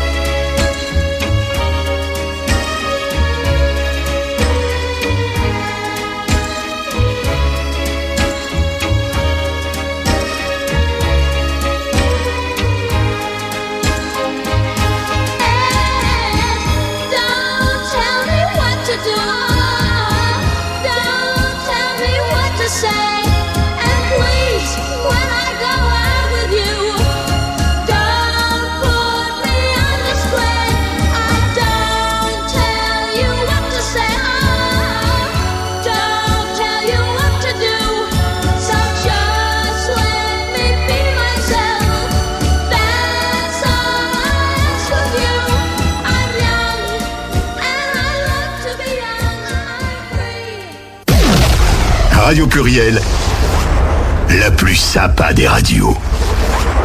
Ah, ah, ah, ah, Bernard Ah, si, si, c'est pas. Ah non, c'est le jingle. Pluriel Gay. Eh oui. On a le droit à un petit jingle quand même de temps en temps. Oui, c'est vrai. Et on rappelle encore une fois qu'on est diffusé sur Croc Radio le vendredi soir à partir de 22 heures. Tout à fait. Vous Voilà. écoutez euh, Radio Pluriel 91.5 FM Mmh, c'est bien sur. Lyon. Oh là là. Oh là là. Oh là là, c'est langoureux tout ça. Oh. Alors du coup, Euh, c'est c'est la soirée, c'est la- l'émission de soirée, donc euh, faire un effort. à présent, donc, que va-t-il se passer? Ben, On va poursuivre avec Pierre Gandonnière qui est toujours présent. Donc on a appris déjà des choses. Il a été euh, un des un initiateurs à l'initiative du VLH. On a appris qu'il a ensuite fait des émissions clandestines à la BBC. Et ensuite, il a bataillé bataillé pour le Pax. Donc voilà, encore une fois, le mot combattant est un mot qui est approprié. Ouais, c'est le mot ancien qui est pas apporté. non, non pas pour mon âge, je m'en fous, mais c'est pas pour dire, mais j'ai pas arrêté du tout. Je continue Ouais. de faire des choses. Oui, oui, mais justement, on en parlera de ces choses-là. Oui, mais c'était une bataille le, le Pax parce que euh, parce qu'il y avait des enjeux, euh, y compris des enjeux politiques qui peuvent encore avoir du sens aujourd'hui. Parce que parmi les gens, alors moi je suis, euh, j'étais lyonnais, donc euh, quand j'avais des trucs à faire, fallait que je monte à Paris, au centre gay lesbien de Paris, où il y avait des réunions dans lesquelles on rencontrait l'association HES, Homosexualité Socialiste, qui elle n'est pas dans le Parti Socialiste. On rencontrait des gens du CGL, on rencontrait AIDE, on rencontrait le collectif euh, pour le CUC, contrat d'union civile Oui. de Jean-Paul Pouliken, etc., etc. Des gens qui avaient des options très différentes. Et parmi ces options, il y en a qui demandaient un mariage gay, Mhm. c'est-à-dire un statut spécial. Et donc, moi, je me suis bataillé là, pour le coup, vraiment, pour dire non, ça, j'en veux pas et on n'en veut pas. Ce qu'on veut, c'est l'égalité des droits. C'est pas un droit à part. Et donc, je me suis battu sur le, sur le, ce qui s'appelait le CUS à l'époque, pour dire Alors le CUS, c'était ce contrat, contrat d'union. sociale. C'est Aide qui avait choisi ce, terme-là parce qu'en fait, il y avait deux textes. Oui, il y avait le Et- CUS, le CUC aussi. Le, hein. le CUC, Jean-Paul Pouliken, Ouais, et le CUS qui était de Aide. Et nous, pour essayer de réunir un peu les deux, on en a fait un troisième. Mhm. Et qu'on a. C'est toujours la, la même option, dire oh là, il faut réunir tout le monde, on va créer une unité, pof, et puis on crée une dissidence. Ouais. Mais en fait, on l'a abandonné, c'était juste pour faire avancer des idées. Euh, L'idée, c'était de dire, comme à chaque fois qu'on avait une revendication, c'était jamais urgent. Il y avait toujours un truc plus urgent à faire. Et puis, il y avait un autre problème à résoudre. C'est quand on allait au Parlement, on avait des gens quand même qu'on avait ciblés. Et comme ils voulaient surtout pas que ça se sache, donc ils la fermaient, ils bougeaient pas. Et les autres en avaient rien à faire. Donc on fait comment pour trouver une majorité au Parlement? Et nous, on s'est battu sur l'idée de dire ce, ce contrat, on arrivera à le faire avancer le jour où il intéressera les hétéros. S'il y a que les homos, on passera tout. C'est ce que Mhm. faisait Pouliken. Ça faisait dix ans qu'il se battait. Et ça faisait dix ans que le projet revenait, même dans des propositions de loi par euh, Jean-Pierre Michel, qui était le député euh, euh, chevènementiste qui l'avançait. À chaque fois, c'était balayé. Donc, on s'est battu pour ça, pour dire qu'est-ce qui, peut intéresser les hétéros? Ils ont déjà le mariage, ils ont déjà le concubinage, et le, le raisonnement, c'est de dire faut trouver un statut entre les deux. Et pour tous les couples, notamment, qui essayent de vivre ensemble qui veulent pas du mariage, soit parce que c'est trop contraignant, soit parce que c'est trop tôt. Et donc, il faut trouver les deux clauses qu'on a fait avancer. C'est un contrat à géométrie variable qui puisse aller de on met presque rien en commun, peut-être l'appartement, mais peut-être même pas. C'est peut être juste une solidarité entre deux personnes et rien d'autre. Ou ça peut aller jusqu'au mariage. Et puis l'autre chose qui est importante, c'est que ce soit révisable dans le temps. Parce qu'on peut commencer à vivre ensemble, et puis on met de plus en plus de choses en commun. Et puis peut-être on peut vivre ensemble, s'apercevoir que c'était mieux quand on habitait chacun de son côté, donc faut pouvoir revenir en arrière.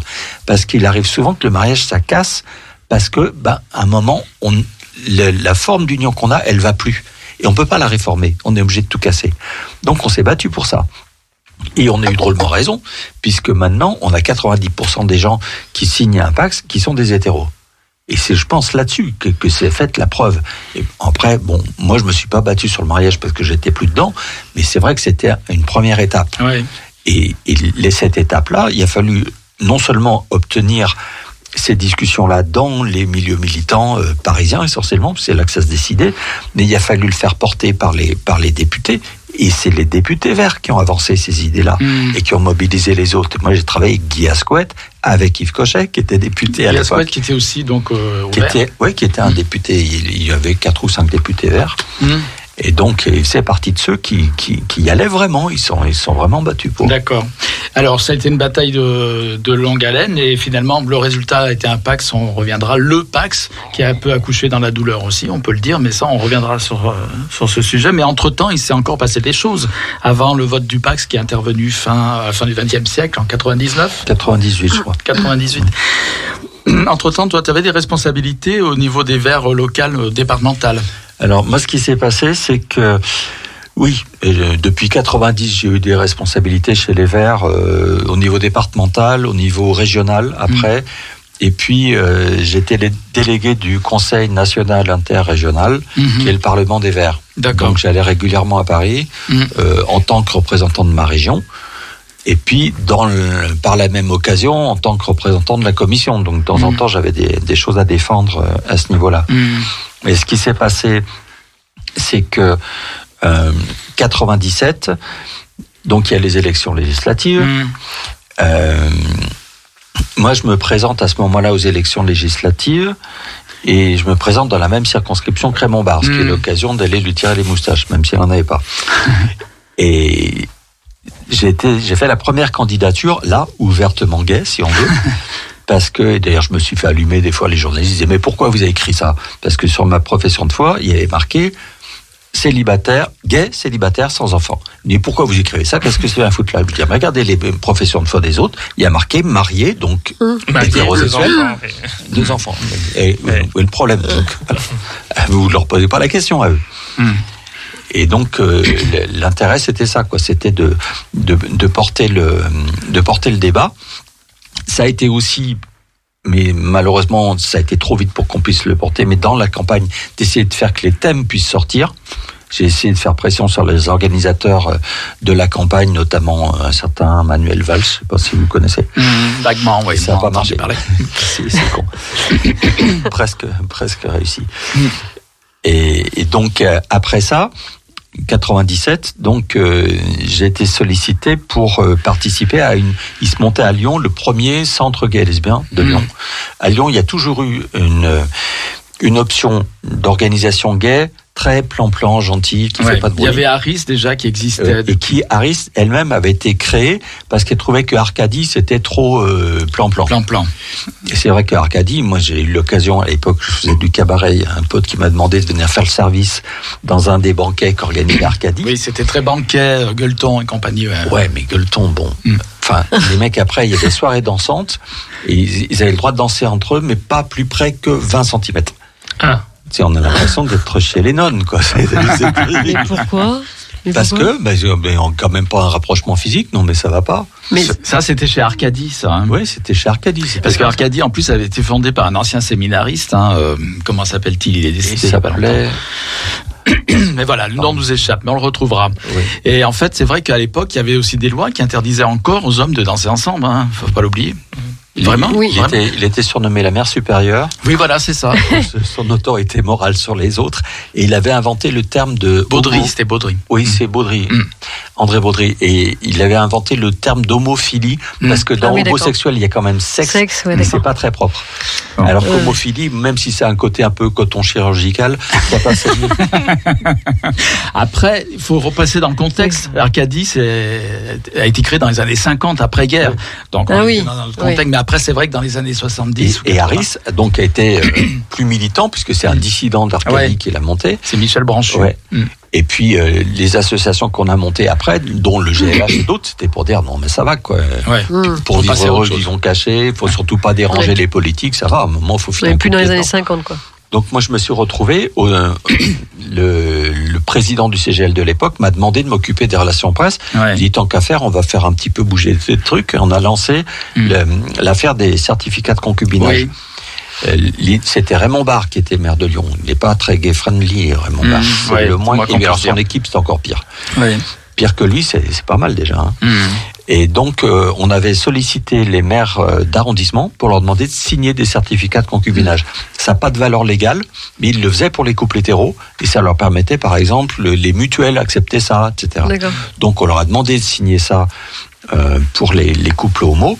Il y a trois maires d'arrondissement qui ont dit oui, c'était les trois maires de gauche. Dedans, il y avait Gérard Collomb. Il y avait Jean-Louis Touraine, évidemment.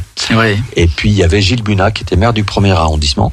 Et Raymond Barre, il dit hop, hop, hop, hop, c'est moi qui suis maire. Vous, vous avez aucun droit, donc dégagez ça.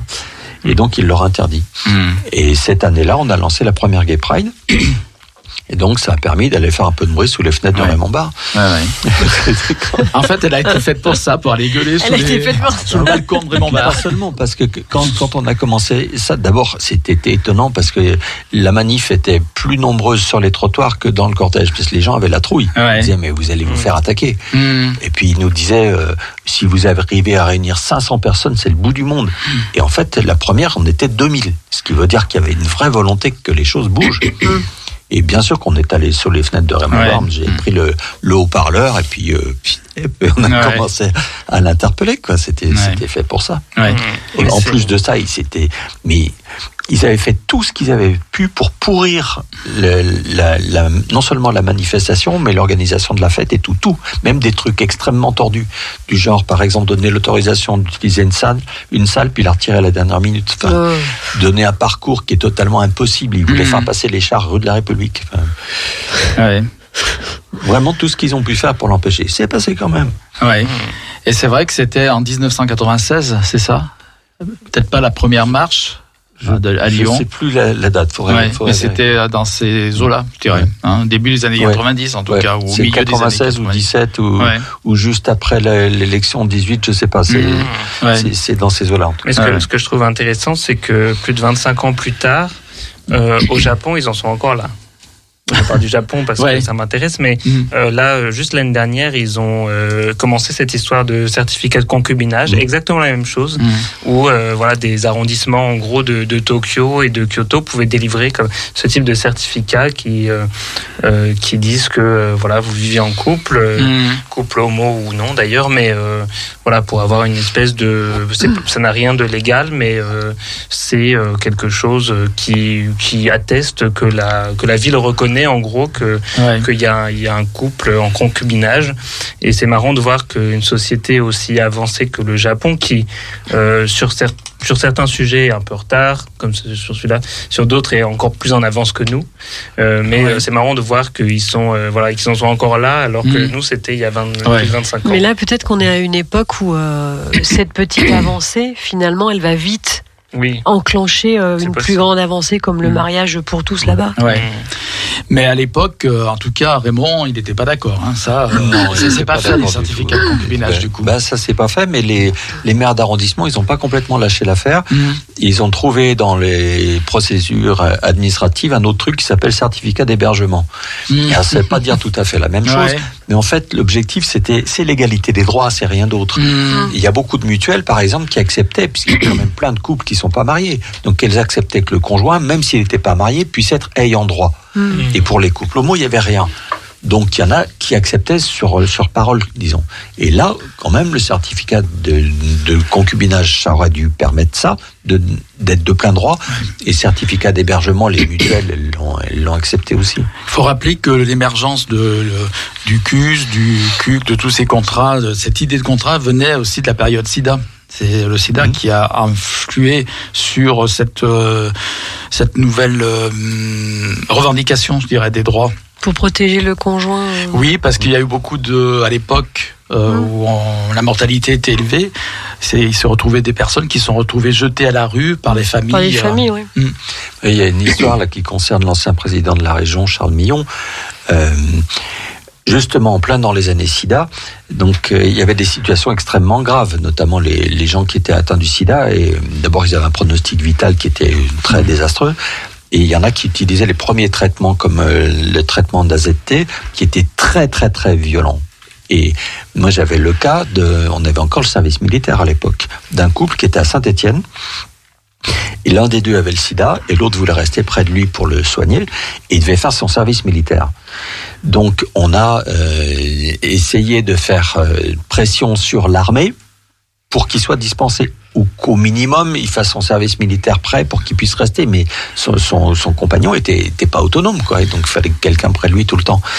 On est arrivé, on est arrivé à, à une solution puisque même l'armée lâchait l'affaire et disait ok d'accord, on va, on va lui foutre la paix. C'est quand même pas très difficile de réformer quelqu'un. Et il y a des clauses qui permettent de le faire pour des raisons sociales. Si ça avait été un couple marié, par exemple, c'était de plein droit de l'exempter du service militaire. Et on était en train de, de faire signer, donc le général et tout était d'accord, Charles Millon, ministre des Armées, dit moi vivant jamais. Il raye le truc. De l'homophobie pure et Mm. simple, juste une question de principe. Ouais. Mm. Et donc pour ça, ça- ça montre bien ce que c'est que les situations. Oui, hein. Ça montre aussi que vous aviez des actions concrètes euh, Oui, oui, dans, dans ces domaines-là à l'époque, dans une époque qui était beaucoup plus difficile que maintenant, je dirais. Et en fait, euh, l'acquisition de ce droit, de pre- premier grand droit LGBT, je dirais, euh, depuis en fait la entre guillemets dépénalisation de l'homosexualité en France, qui a été un- qui est intervenue en 82, euh, et donc lié donc à la période SIDA essentiellement, porté par des associations. Donc on a compris les Verts ont été un, des moteurs de ces revendications. Euh, donc il a fallu euh, tra- tracter avec les autres partis de gauche potentiellement pour euh, faire une union politique, quoi, dans le cadre d'une union politique, en tout cas en vue d'élections, etc., etc. Il a fallu que les Verts imposent un peu aussi, parmi tous les autres sujets, le sujet du Pax. Oui, sur, euh, sur la plateforme de 97. Et ça s'est fait très vite. Parce qu'il faut quand même se rappeler que quand Jacques Chirac a eu l'excellente idée de dissoudre l'Assemblée nationale, les, les pro- les pronostics lui disaient que c'était un coup gagnant, puis notamment puis tous les, les- gens qui sont très très affûtés sur le plan politique, Dominique de Villepin, etc., qui l'ont dit faut le faire, faut le faire maintenant, parce que ça, on lui assurait sans siège d'avance, alors qu'il avait une majorité beaucoup plus courte. Donc allez hop, j'ai décidé de dissoudre l'Assemblée nationale. Et au fur et à mesure que les sondages se faisaient, on disait ah bah peut-être ce sera pas 100, peut-être ce sera 80, bah, peut-être seulement 30 ou 40. Et puis après on est arrivé à ah et donc à partir de ce moment-là, il y avait on pouvait plus discuter sur sur des enjeux politiques parce que c'était gagner ou perdre. Oui. Mais pendant cette période-là, on a très rapidement, et ça a pris de court les partis de gauche, mis en place une plateforme parce qu'on a commencé à dire, mais si jamais on gagne, on n'est pas à l'abri d'un malheur, si jamais on gagne, qu'est-ce qu'on va faire? Et donc, on- c'est là qu'on a pu faire passer des idées. Et ça faisait partie de la plateforme. Et s'il y en a un qui a bien compris ça, c'est Lionel Jospin. Mm. Parce que quand euh, au, au premier premier vote de l'Assemblée nationale, et moi j'étais dans les, on était en train de tourner avec M6, donc on, on était dans l'Assemblée. Mm. Et en fait, ils étaient là pour tourner la fin de la séquence. Il y avait la séquence avec Bertrand Delanoë qui avait fait son coming out pour la première fois. Et euh, la fin de la séquence, ça devait être apothéose. Paf, le vote de cette loi, c'était génial. Bon, la séquence. Et c'est l'effondrement. Ouais, la patatras. hein. mais vraiment. Moi, je suis à l'Assemblée, je dis, mais c'est pas possible. Parce qu'on est là depuis 9 heures du matin. Et donc, euh, la droite a dit, attention, nous, on va tous rester parce qu'on a nos journées parlementaires. Donc, on reste à Paris. Tous les députés de gauche, notamment les socialistes, sont partis, sont rentrés dans leur euh, circonscription. Depuis 9 heures du matin, les assistants parlementaires rappellent leurs députés en disant, c'est la catastrophe, on est en minorité, on va se faire battre. Ils sont pas revenus. Même à l'époque, en 98, de n'importe quel coin de France, tu reviens en TGV en deux heures. Ils sont pas revenus. Et on a eu, euh, à l'Assemblée, il y a eu Elisabeth Guigou qui faisait durer pour leur donner le temps de... de on, on la retrouve, la, la, la séquence, dans Mm. les, dans les Oui. images d'Ina. C'est- assez fou de voir ça. Parce qu'elle est en train de lire son discours. Puis elle relit son discours. Il y a, y, a, il y a les députés qui font, mais Madame la Ministre, vous l'avez déjà dit. Oui, mais bon. Et elle recommence. Et à la fin, et ça c'est le summum aussi, parce que celui qui était président de l'Assemblée nationale, c'était euh, c'était Fabius. Toute la matinée. Quand il a vu que la catastrophe arrivait, entre midi et deux, il a refilé le maillet à Yves Cochet. Parce qu'il voulait pas que ce soit lui à l'image au moment de la catastrophe. Ça dit beaucoup de choses sur le personnage. ça. Oui, oui, oui. oui. Et celui qui était président de l'Assemblée nationale au moment où le- la gauche se fait euh, ratatiner par le vote, c'est Yves Cochet, c'est un vert, c'est pas un socialiste. Eh oui, par l'absence de combattants, c'est Oui, oui. euh, le- projet, euh, enfin le projet Bah, de loi a été refusé. Motion de rejet, c'est la Motion seule de avec, rejet, avec voilà. celle qui vient de se faire. C'est la seule fois dans la Ve République qu'il y a une motion de rejet qui obtient une majorité. Oui. Et tout ça par l'absence donc de députés de gauche. Oui, de- de députés socialistes, notamment les, les communistes. Je ne sais pas si s'ils étaient euh, bien nombreux, mais oui, ils n'ont pas voulu revenir. Ouais, C'était ouais. pas très difficile de On, revenir. on se souvient parfaitement d'ailleurs de la victoire euh, de la droite puisqu'ils ont explosé de joie dans Bah, l'Assemblée. c'est quand même pour eux, c'est une farce euh, extraordinaire de faire un coup pareil. Ouais. Et une catastrophe politique pour la gauche d'ailleurs. Et il y avait donc Christine Boutin dans l'Assemblée à ce moment-là. Est-ce qu'elle avait sa Bible? Oui, Est-ce ouais, qu'elle a brandi oui, sa oui. Bible Ah oui, pour dire oui, oui. absolument. Hum, voilà. Notre bout de bout euh, bien aimé. Voilà. Donc euh, Qu'est-ce voilà. qu'elle devient On a, on a eu l'occasion, Eh ben- parce que j'ai- travaillé comme journaliste pendant pas mal de temps, et on a eu l'occasion de l'interviewer, Christine Boutin. Ouais. Oh, c'est un truc, mais alors. Elle était ministre du logement à ce moment-là. Hum. Elle était venue à Lyon et il avait plu. Donc, place Bellecour, le, le Gore, qui est une Ouais. espèce de sable, ça faisait un peu de flaque. Toute l'équipe, ils sont allés s'acheter des bottes en caoutchouc au magasin d'à côté. Ils disent, mais c'est pas un champ de betterave, c'est la place Bellecour. Hein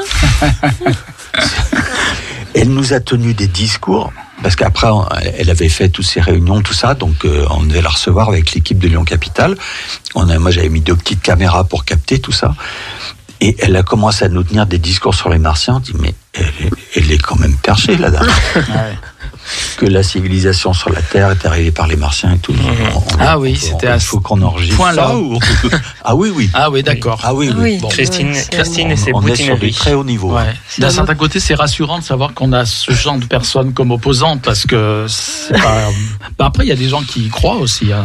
Il y en a bien qui croient que la Terre est plate. Ouais. Bon, pourquoi pas les Martiens, hein, après Oui. tout. C'est pas pire. Voilà.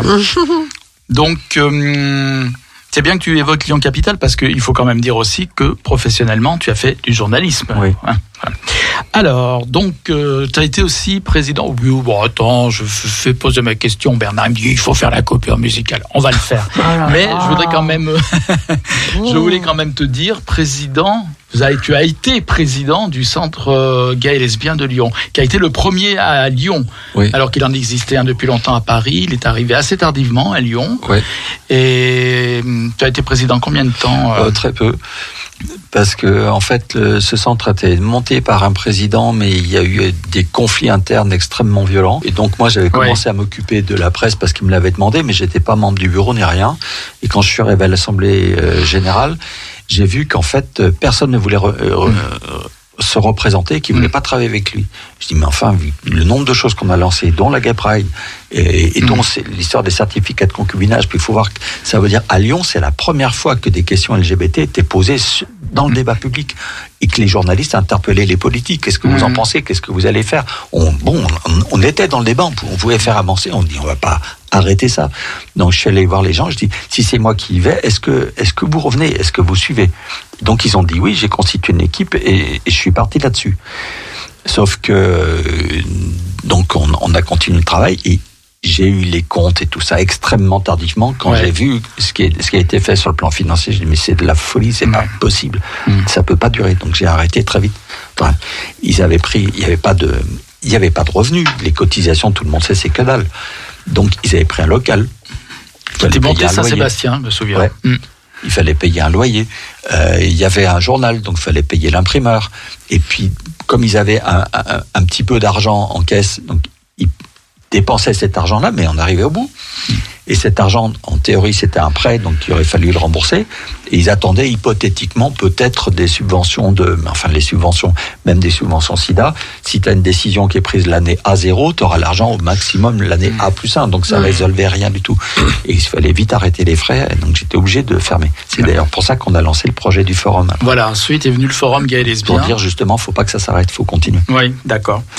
Alors, euh, donc, maintenant, on va accéder au désir de Bernard. Nous allons écouter la chanson, un des morceaux, des premiers morceaux. euh, Donc, tu nous des deux morceaux, Laurence. Oui, Et on va écouter le premier. De quoi s'agit-elle?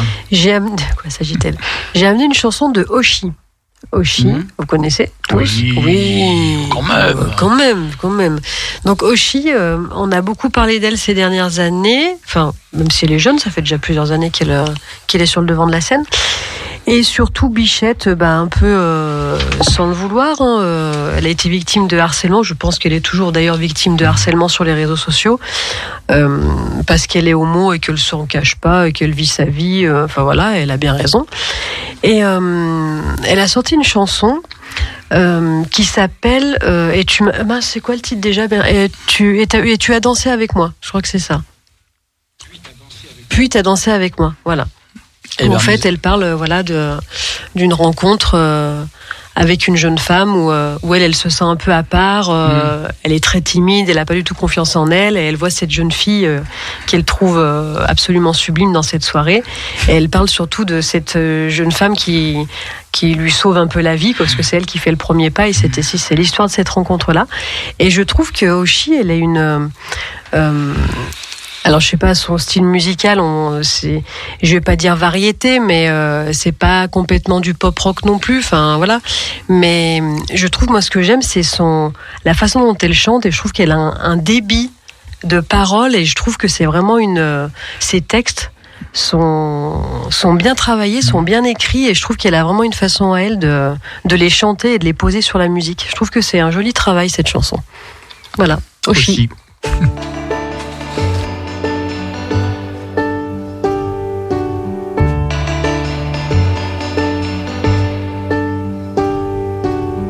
Alors voilà, il y a quelques temps, j'avais plus goût à rien. J'ai les dents, les rabattus, je répétais tout va bien. Je mettais des plans, je lâchais des vues, j'oubliais les lendemains. Je fuyais les gens, une inconnue, mais j'avais besoin de quelqu'un. Pour te trouver, je suivais le vent comme rendu au chagrin. Désabusé, le cœur absent et dépourvu de soins. Ça faisait longtemps que je souriais plus, j'avais même vu ma fin. Mais je crois qu'avant j'étais perdu, t'es devenu mon chemin. Mais t'étais où toi Pendant tout ce temps?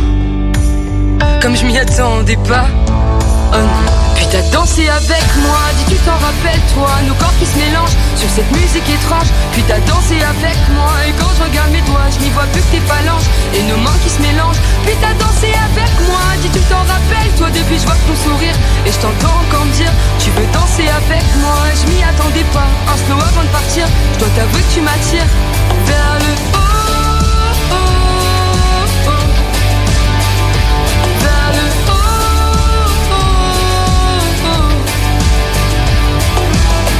Réveil sonne, je te vois encore, toi et ton beau visage. Y a plus personne, je suis sous mes draps, je me refais les images. Je m'illusionne du son de ta voix, j'en fais un long métrage. Y a ta couronne qui t'attend là, même si j'ai pas assez l'âge. Tes mots résonnent même dans mes pas, je suis sur un nuage. Je suis un peu con, je me remets pas comme un long voyage. J'ai vu trop de mais à coup pas, j'ai même perdu le langage. Tu sais, je frissonne depuis cette fois, en plus j'ai pas les chauffages. Mais t'étais où toi? Je connais pas ton nom Comme je m'y attendais pas Oh non Puis t'as dansé avec moi Dis tu t'en rappelles toi. Nos corps qui se mélangent sur cette musique étrange. Puis t'as dansé avec moi Et quand je regarde mes doigts Je n'y vois plus que tes phalanges. Et nos mains qui se mélangent. Puis t'as dansé avec moi Dis tu t'en rappelles toi. Depuis je vois ton sourire.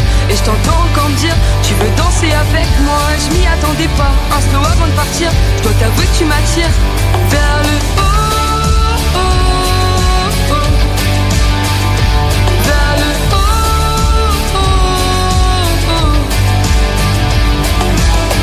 je sais pas trop comment t'aborder, mais j'avoue que ça me fait un truc. Depuis tout à l'heure, je te regarde parler, alors je sais c'est un peu brut, mais j'ai envie de tout envoyer valser, qu'on parte loin, très loin. Je crois que j'ai même envie de t'embrasser et de recommencer demain après-demain. J'allais pas bien. Puis t'as dansé avec moi, dis tu t'en rappelles toi, nos corps qui se mélangent sur cette musique étrange. Puis t'as dansé avec moi et quand je regarde mes doigts, je n'y vois plus que tes phalanges et nos mains qui se mélangent. Puis t'as dansé avec moi, dis tu t'en rappelles toi, depuis je vois ton sourire et je t'entends encore dire tu veux danser avec moi et je m'y attendais pas. Un slow avant de partir, je dois t'avouer que tu m'attires. Puis t'as dansé avec moi, dis tu t'en rappelles toi, nos corps qui se mélangent sur cette musique étrange. Puis t'as dansé avec moi et quand je regarde mes doigts, je n'y vois plus que tes phalanges et nos mains qui se mélangent. Puis t'as dansé avec moi, dis tu t'en rappelles toi depuis je vois ton sourire et je t'entends encore me dire tu veux danser avec moi. Je m'y attendais pas. Un slow avant de partir, je dois t'avouer que tu m'attires vers le haut, vers le haut.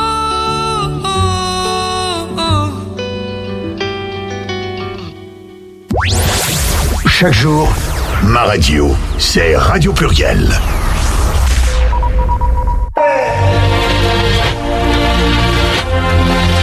Pluriel Gay. Eh bien voilà, welcome back hein, sur les ondes de Pluriel Gay, toujours avec Pierre Gandonnière. que tu évoques le CGL, c'est intéressant dans la mesure où, à l'heure actuelle, il existe maintenant le centre euh, LGBTI+ de Lyon. Et le centre gay et lesbien, donc on a compris que les, les problèmes parfois liés au militantisme, euh, au LGBT, euh, en général d'ailleurs à toute euh, activité humaine, je dirais, mais particulièrement là au militantisme LGBT, ne datent pas d'aujourd'hui. Parce que, je sais pas, on, on en reparlera peut-être un petit peu de ce qui se passe aujourd'hui. Je sais pas si tu suis un petit peu ce qui se passe maintenant à Lyon sur le plan euh, militantisme LGBT. Mais c'est vrai qu'il y a eu des, re- pas mal de remous aussi. hein. On pourrait en faire toute une série de documentaires. Voilà. De la création du CGL jusqu'à aujourd'hui. Exactement. Donc on a compris que le CGL, ben voilà, ça avait merdé, on va dire, hein, qu'il y avait une mauvaise gestion, ou pas de gestion du tout, même, on va dire. Et- Il y, avait, il y avait des choses qui avaient été mises en place qui n'étaient pas tenables. C'est Ouais. aussi simple que ça. Et comme euh, c'est la loi, hein, quand Mm. euh, en tant que dirigeant, quand on est président et qu'on s'aperçoit qu'on ne va pas pouvoir faire face euh, aux, aux factures, on a l'obligation de déposer le bilan. Ben oui. Sinon, on peut être poursuivi pour malversation financière. Mm. Donc, euh, je l'ai fait. Quoi. Et du coup, le forum euh, gay et lesbien a surgi des cendres du CGL, on va dire. Oui, alors pas, de manière magique, mais Mm. euh, on a organisé des réunions, puisqu'à l'époque j'étais président départemental des Verts, donc euh, j'avais accès au local, c'est pratique. On a organisé des réunions avec tous ceux qui voulaient que ça continue. Et puis on a discuté de ça, on a discuté de ce projet pour euh, redémarrer, on a discuté des statuts et on a déposé les statuts. Puis euh, comme euh, on était en période de liquidation et qu'il pouvait y avoir des controverses, moi il fallait pas que je sois dans les administrateurs et encore bien moins dans le bureau, parce que sinon on aurait pu dire il y a continuité de gestion et donc si jamais il y avait des poursuites, ça pouvait atteindre le forum.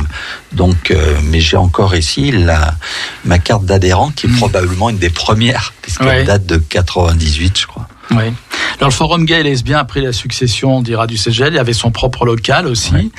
Et puis ensuite, ce qui s'est passé, donc il y a eu la création. euh, alors ça a été une création un peu conjointe euh, du forum euh, gay et lesbien de Harris, d'in- d'intégrer donc un nouveau local qui était beaucoup plus grand, qui se trouve donc toujours euh, rue euh, des Capucins, sur les pentes de la Croix-Rousse, qui s'appelle maintenant le Centre LGBTI+ de Lyon, sachant que les deux euh, associations fondatrices de ce centre, qui est donc maintenant un centre d'accueil des associations LGBT lyonnaises. Euh, ben, L'une, Harris, a finalement, après avoir survécu morimonde pendant des années, fini par se dissoudre. Elle n'existe plus depuis peu de temps. Mais bon, elle était réduite à néant pratiquement. Il n'y avait aucune activité hein, chez Harris depuis plusieurs années. Et le forum gay lesbien, suite à certaines vicissitudes dont on a, qu'on a un peu évoqué, pas largement, un petit peu évoqué, a été, euh, comment dire, par vote du conseil, du, du conseil d'administration de la- l'Assemblée générale du centre, euh, expulsé du centre LGBTI. Je sais pas si tu es au courant de, Oui, tout ça. Mhm. Voilà. Bon. Je sais pas si tu as un avis là-dessus. Euh, alors, je ne suis pas les choses de suffisamment près, de suffisamment intérieur pour avoir un avis argumenté. Euh, ce que je regrette profondément, c'est ça, c'est Mm. cette situation-là. Et c'est le fait qu'il puisse pas y avoir un moment, un arrangement. Et c'est le fait de n'avoir l'impression que là derrière, il y a des conflits de personnes, il y en a toujours eu, il y a sûrement cet aspect-là. Il y a peut-être des conflits aussi d'options politiques, on va dire. Euh, la question qui se pose, c'est aussi de savoir qu'est-ce que doit être ce centre. Est-ce que c'est uniquement un lieu d'accueil? Et auquel cas, il devrait se comporter comme euh, une société civile de moyens. C'est-à-dire, il met à disposition un local, il gère le local, hop, rien d'autre. Ou bien, est-ce que c'est une sorte de confédération d'associations, auquel cas il peut avoir des options politiques, euh, sociétales, militantes, et puis être en conflit avec ceux qui ne sont pas d'accord, Mm. tant que c'est tranché par une assemblée générale. Là, euh, j'ai l'impression que c'est un peu les deux.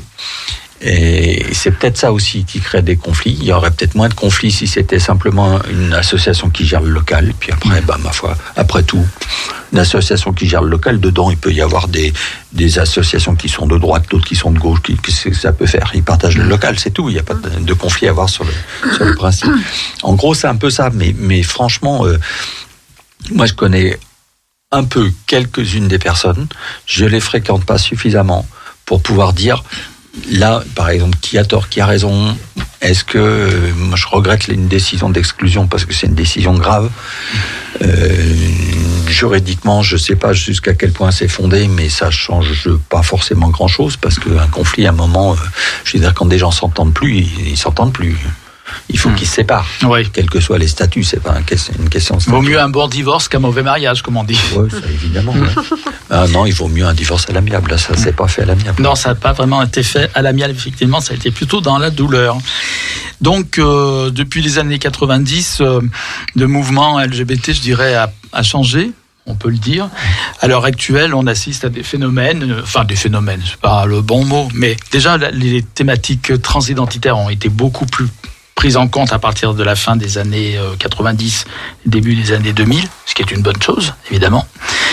Euh, alors souvent, le mouvement LGBT maintenant est accusé, accusé d'être du gauchiste.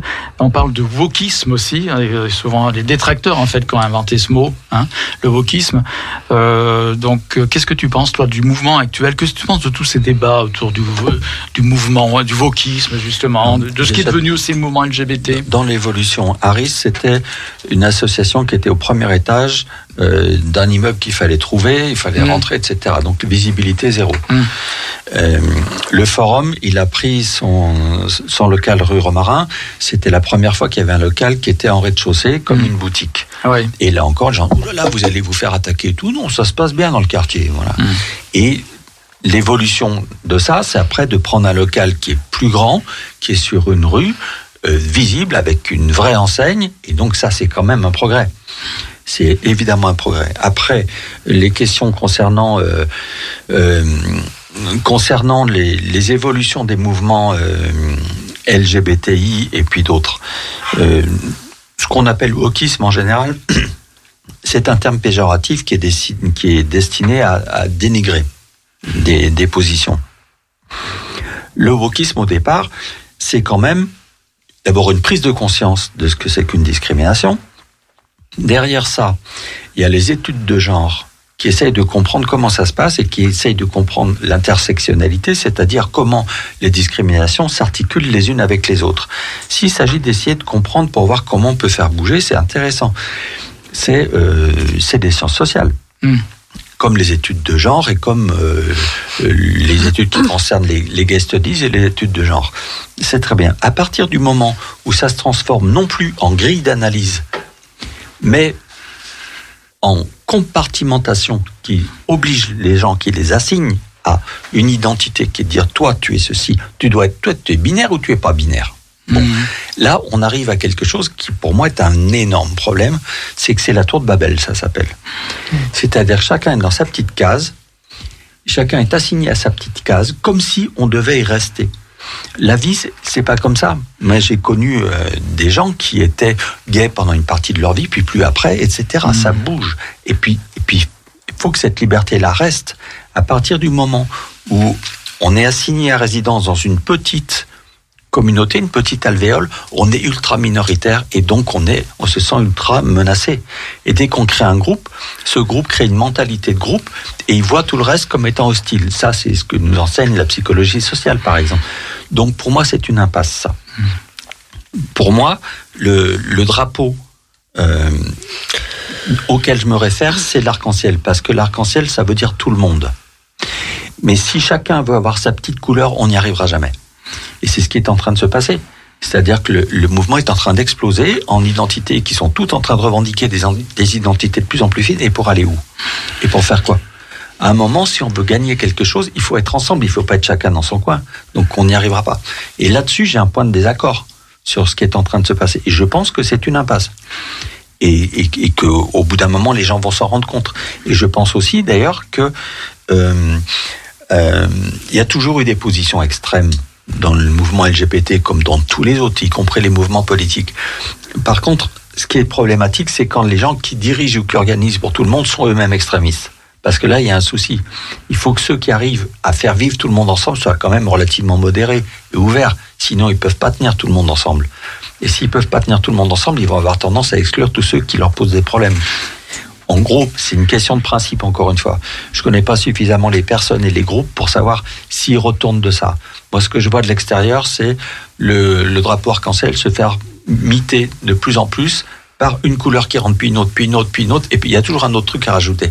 Et au bout d'un moment, ça ressemble plus du tout à ce que ça voulait dire au, euh, au départ, c'est-à-dire des couleurs qui, c'est pas moi je suis dans le violet et toi tu es dans l'orange, c'est toutes ces couleurs, c'est toutes les couleurs du spectre. Donc c'est tout le monde ensemble. C'est ça. Mais moi je suis sur cette option-là. Je veux que tout le monde soit ensemble avec chacun ses différences et ses, approches, mais quand même tout le monde ensemble et pas chacun dans sa petite alvéole. Mais vous pensez pas que des fois il faut un peu de, de radicalité à un moment, au début d'une lutte, comme peut-être vous, vous avez pu en avoir euh, au début de votre militantisme, et que la radicalité, au final, elle se, elle se transforme en quelque chose peut-être de plus modéré, comme vous avez dit, peut-être de plus lisse pour être accepté après par tout le reste Je dis pas qu'il faut pas de radicalité. Dans le domaine de l'écologie, il y a de- des gens qui sont extrêmement radicaux. Mhm. Et, et non seulement je condamne pas, mais euh, je comprends qu'ils le soient. Mhm. Bon, ce que je dis simplement, c'est qu'il ne doit pas y avoir que ça et ça ne doit pas être un dogme imposé aux autres.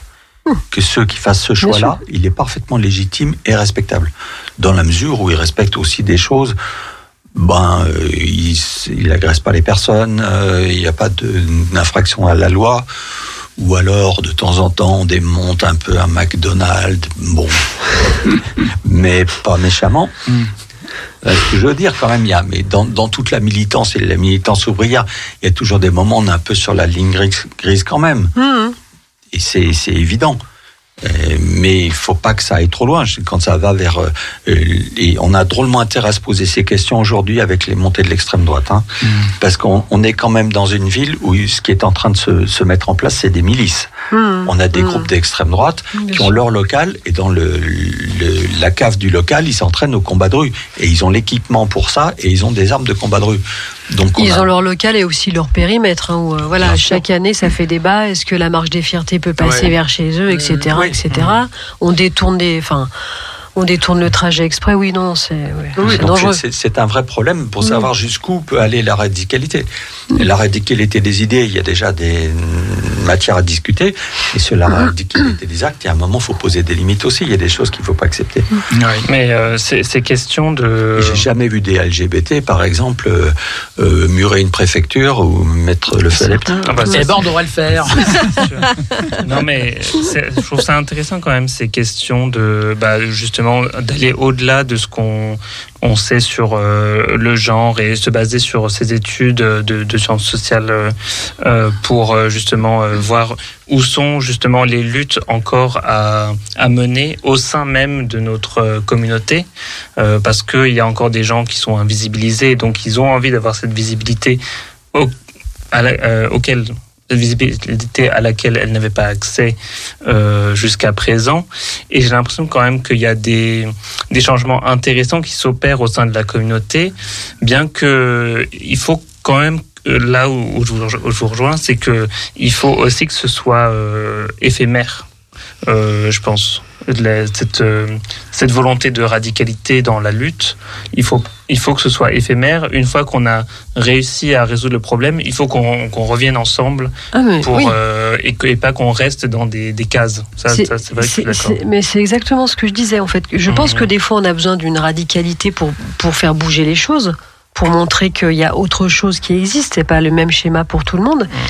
Mais euh, euh, en effet, je suis d'accord que je suis d'accord qu'il ne faut pas après que que, que que ça déborde. Et le problème, c'est après euh, le dogme que la radicalité peut. euh, peut, amener et, et faire et dire euh, ah ben moi je décide que je vais dire un- je fais un raccourci mais euh, moi je suis non binaire je ne comprends pas euh, les gens qui sont euh, binaires voilà. Euh, un exemple tout simple.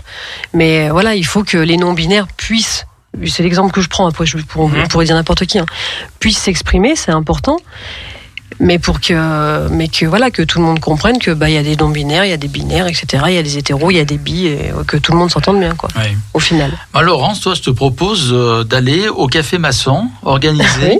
par Pierre Gandonnière. On n'aura Je pas beaucoup prête. de temps d'en parler. Je suis en prête. parler. On va en parler quand même un petit peu parce que ça, c'est euh, le Pierre Gandonnière d'aujourd'hui qui organise des cafés maçons qui se trouvent, ont- comme je le disais, qui se déroulent au Café de la Cloche à Lyon, donc rue de la Charité. Alors, qui dit maçon, ça fait penser à quoi maçon? Être, être dans le bâtiment. Oui, bah ça on sait qu'il en est maintenant. Je sais pas si on se comprend bien sur ce point-là. Non, mais on, on- ça évoque la franc-maçonnerie, bien sûr. Alors, C'est Ah. vrai que les symboles de la franc-maçonnerie, effectivement, le compas, l'équerre, c'est célèbre, hein, c'est des symboles de maçonnerie, justement. On n'aura pas le- malheureusement le temps d'aborder trop longtemps le sujet, mais ce Mais c'est intéressant de revenir un jour. Bah Ah oui. oui, mais elle retourne. Et donc, euh, ce serait intéressant un jour de revenir, euh, peut-être parler justement de la franc-maçonnerie, pourquoi pas, même dans l'émission plurielle. Eh, On peut faire des liens avec. euh, Moi, ça m'intéresse. Qu'est-ce qu'un café maçon? Alors, le café maçon, il est un peu dans la lignée des cafés philo. C'est-à-dire, c'est un café, café de la cloche, les gens rentrent, et pendant une heure et demie, on va discuter sur un thème. Donc ça, le café philo le fait. Ce qui est différent, c'est la méthode de réflexion. La méthode de réflexion, c'est une méthode qui est inspirée de la méthode de travail des francs-maçons, ce qu'on appelle la triangulation de la parole. C'est-à-dire que lors du débat, les gens n'ont pas le droit de s'interrompre, ils n'ont pas le droit de s'affronter, ils demandent la parole, ils attendent qu'on leur donne. Ils sont pas là pour s'affronter, pour avoir raison, ils sont là pour exprimer leur point de vue et chacun fait avancer sa réflexion en s'appuyant sur ce que les autres veulent dire. Mmh. C'est-à-dire qu'il y a une ambiance qui est sereine et apaisée. Personne cherche à gagner. C'est pas un débat. Non, c'est pas un débat. Si ça Voilà. pouvait être appliqué au Parlement, ce serait bien. N'est-ce pas Et, là, je précise que c'est accessible à tout le monde. Oui, oui. hein. Oui, c'est le, c'est le principe même. Alors, c'est même l'organisation. Dans l'organisation, il y a euh, des francs-maçons et des non-francs-maçons. Dans la salle, c'est une des rares euh, euh, initiatives lancées par des maçons dans lequel il y ait euh, 80% de non-maçons dans les participants. Moi, le plus que j'ai vu de maçons que j'ai pu repérer parce que je les connaissais, c'est peut-être 30 ou 40%. La plupart du temps, quand les maçons organisent quelque chose comme les rencontres culturelles maçonniques, il y a 80-90% de francs-maçons dans ceux qui viennent. Là, c'est l'inverse. Mmh. Et donc, si les gens viennent, c'est la 14e année, hein, donc ça veut dire que ça existe déjà depuis un moment. Et si on continue, c'est parce que les gens viennent. Bon. Ouais. Et Mm. si les gens viennent, c'est parce que justement, ils trouvent de l'intérêt à réfléchir sur des questions pas faciles. En décembre, on a fait un, on a fait un, un café maçon sur la fin de vie. Mmh. Et la première fois qu'on a fait ça, on dit, oh là là, ça va faire peur aux gens, ils vont jamais vouloir venir. Au contraire, parce qu'il n'y a pas un seul endroit où ils peuvent prendre le temps de réfléchir à une question comme ça. Et il y avait des témoignages et des, et des, des prises de position extrêmement fortes et très intéressantes. Justement parce que c'est apaisé, on n'a pas d'enjeu. Juste on, ré- on Mhm. réfléchit ensemble. Et, et la majorité des gens qui viennent, c'est c'est des gens qui sont véritablement intéressés par les questions des débats et, et ça Ou c'est beaucoup de lecteurs du Point et de l'Express qui sont curieux euh, sur la franc-maçonnerie comme un. Le, le point, ça m'étonnerait parce que c'est lequel euh, C'est le point qui a un, blog euh, tenu par euh, Koch qui s'appelle, euh, qui, est, qui est un blog euh, d'information maçonnique. il, a même, il arrive même à nous donner le nom du grand maître avant que l'élection soit terminée. Ah Je oui. dis mais comment il arrive Avant à être informé. Mais c'est fascinant la franc-maçonnerie. Hein, Mais c'est alors du coup, c'est tous les mois, c'est tout. c'est- C'est le premier jeudi du mois, Ok. 18h30 au Café de la Cloche. D'accord. Voilà, donc euh, avise, avise aux amateurs, Mhm. voilà, pour s'enrichir culturellement, intellectuellement et faire progresser euh, la pensée personnelle de tous et un chacun. Ah, moi, s'il n'y a pas débat, ça m'intéresse. hein.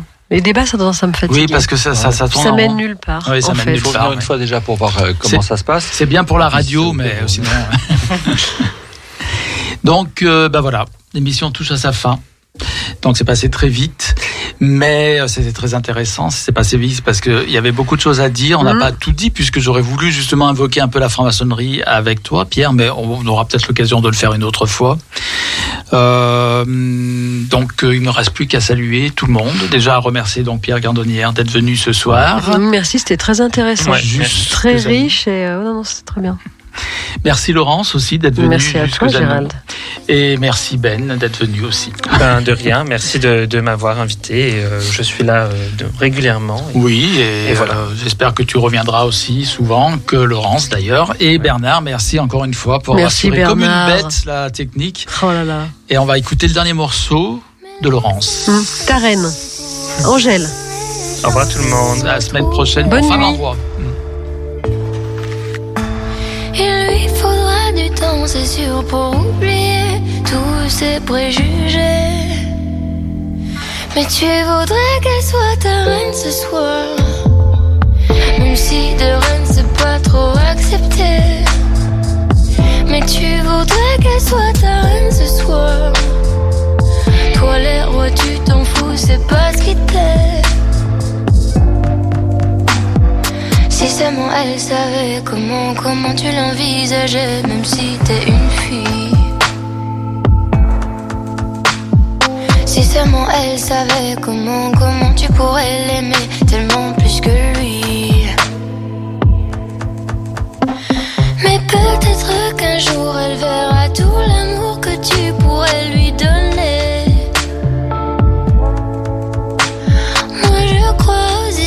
Qui peuvent parfois bien se terminer.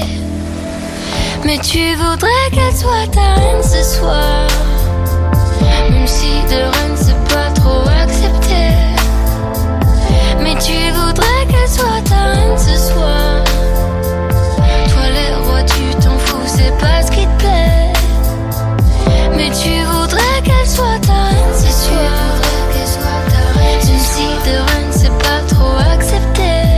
Pluriel Gay. L'émission Gay de Radio Pluriel vous donne rendez-vous chaque mercredi sur Radio Pluriel.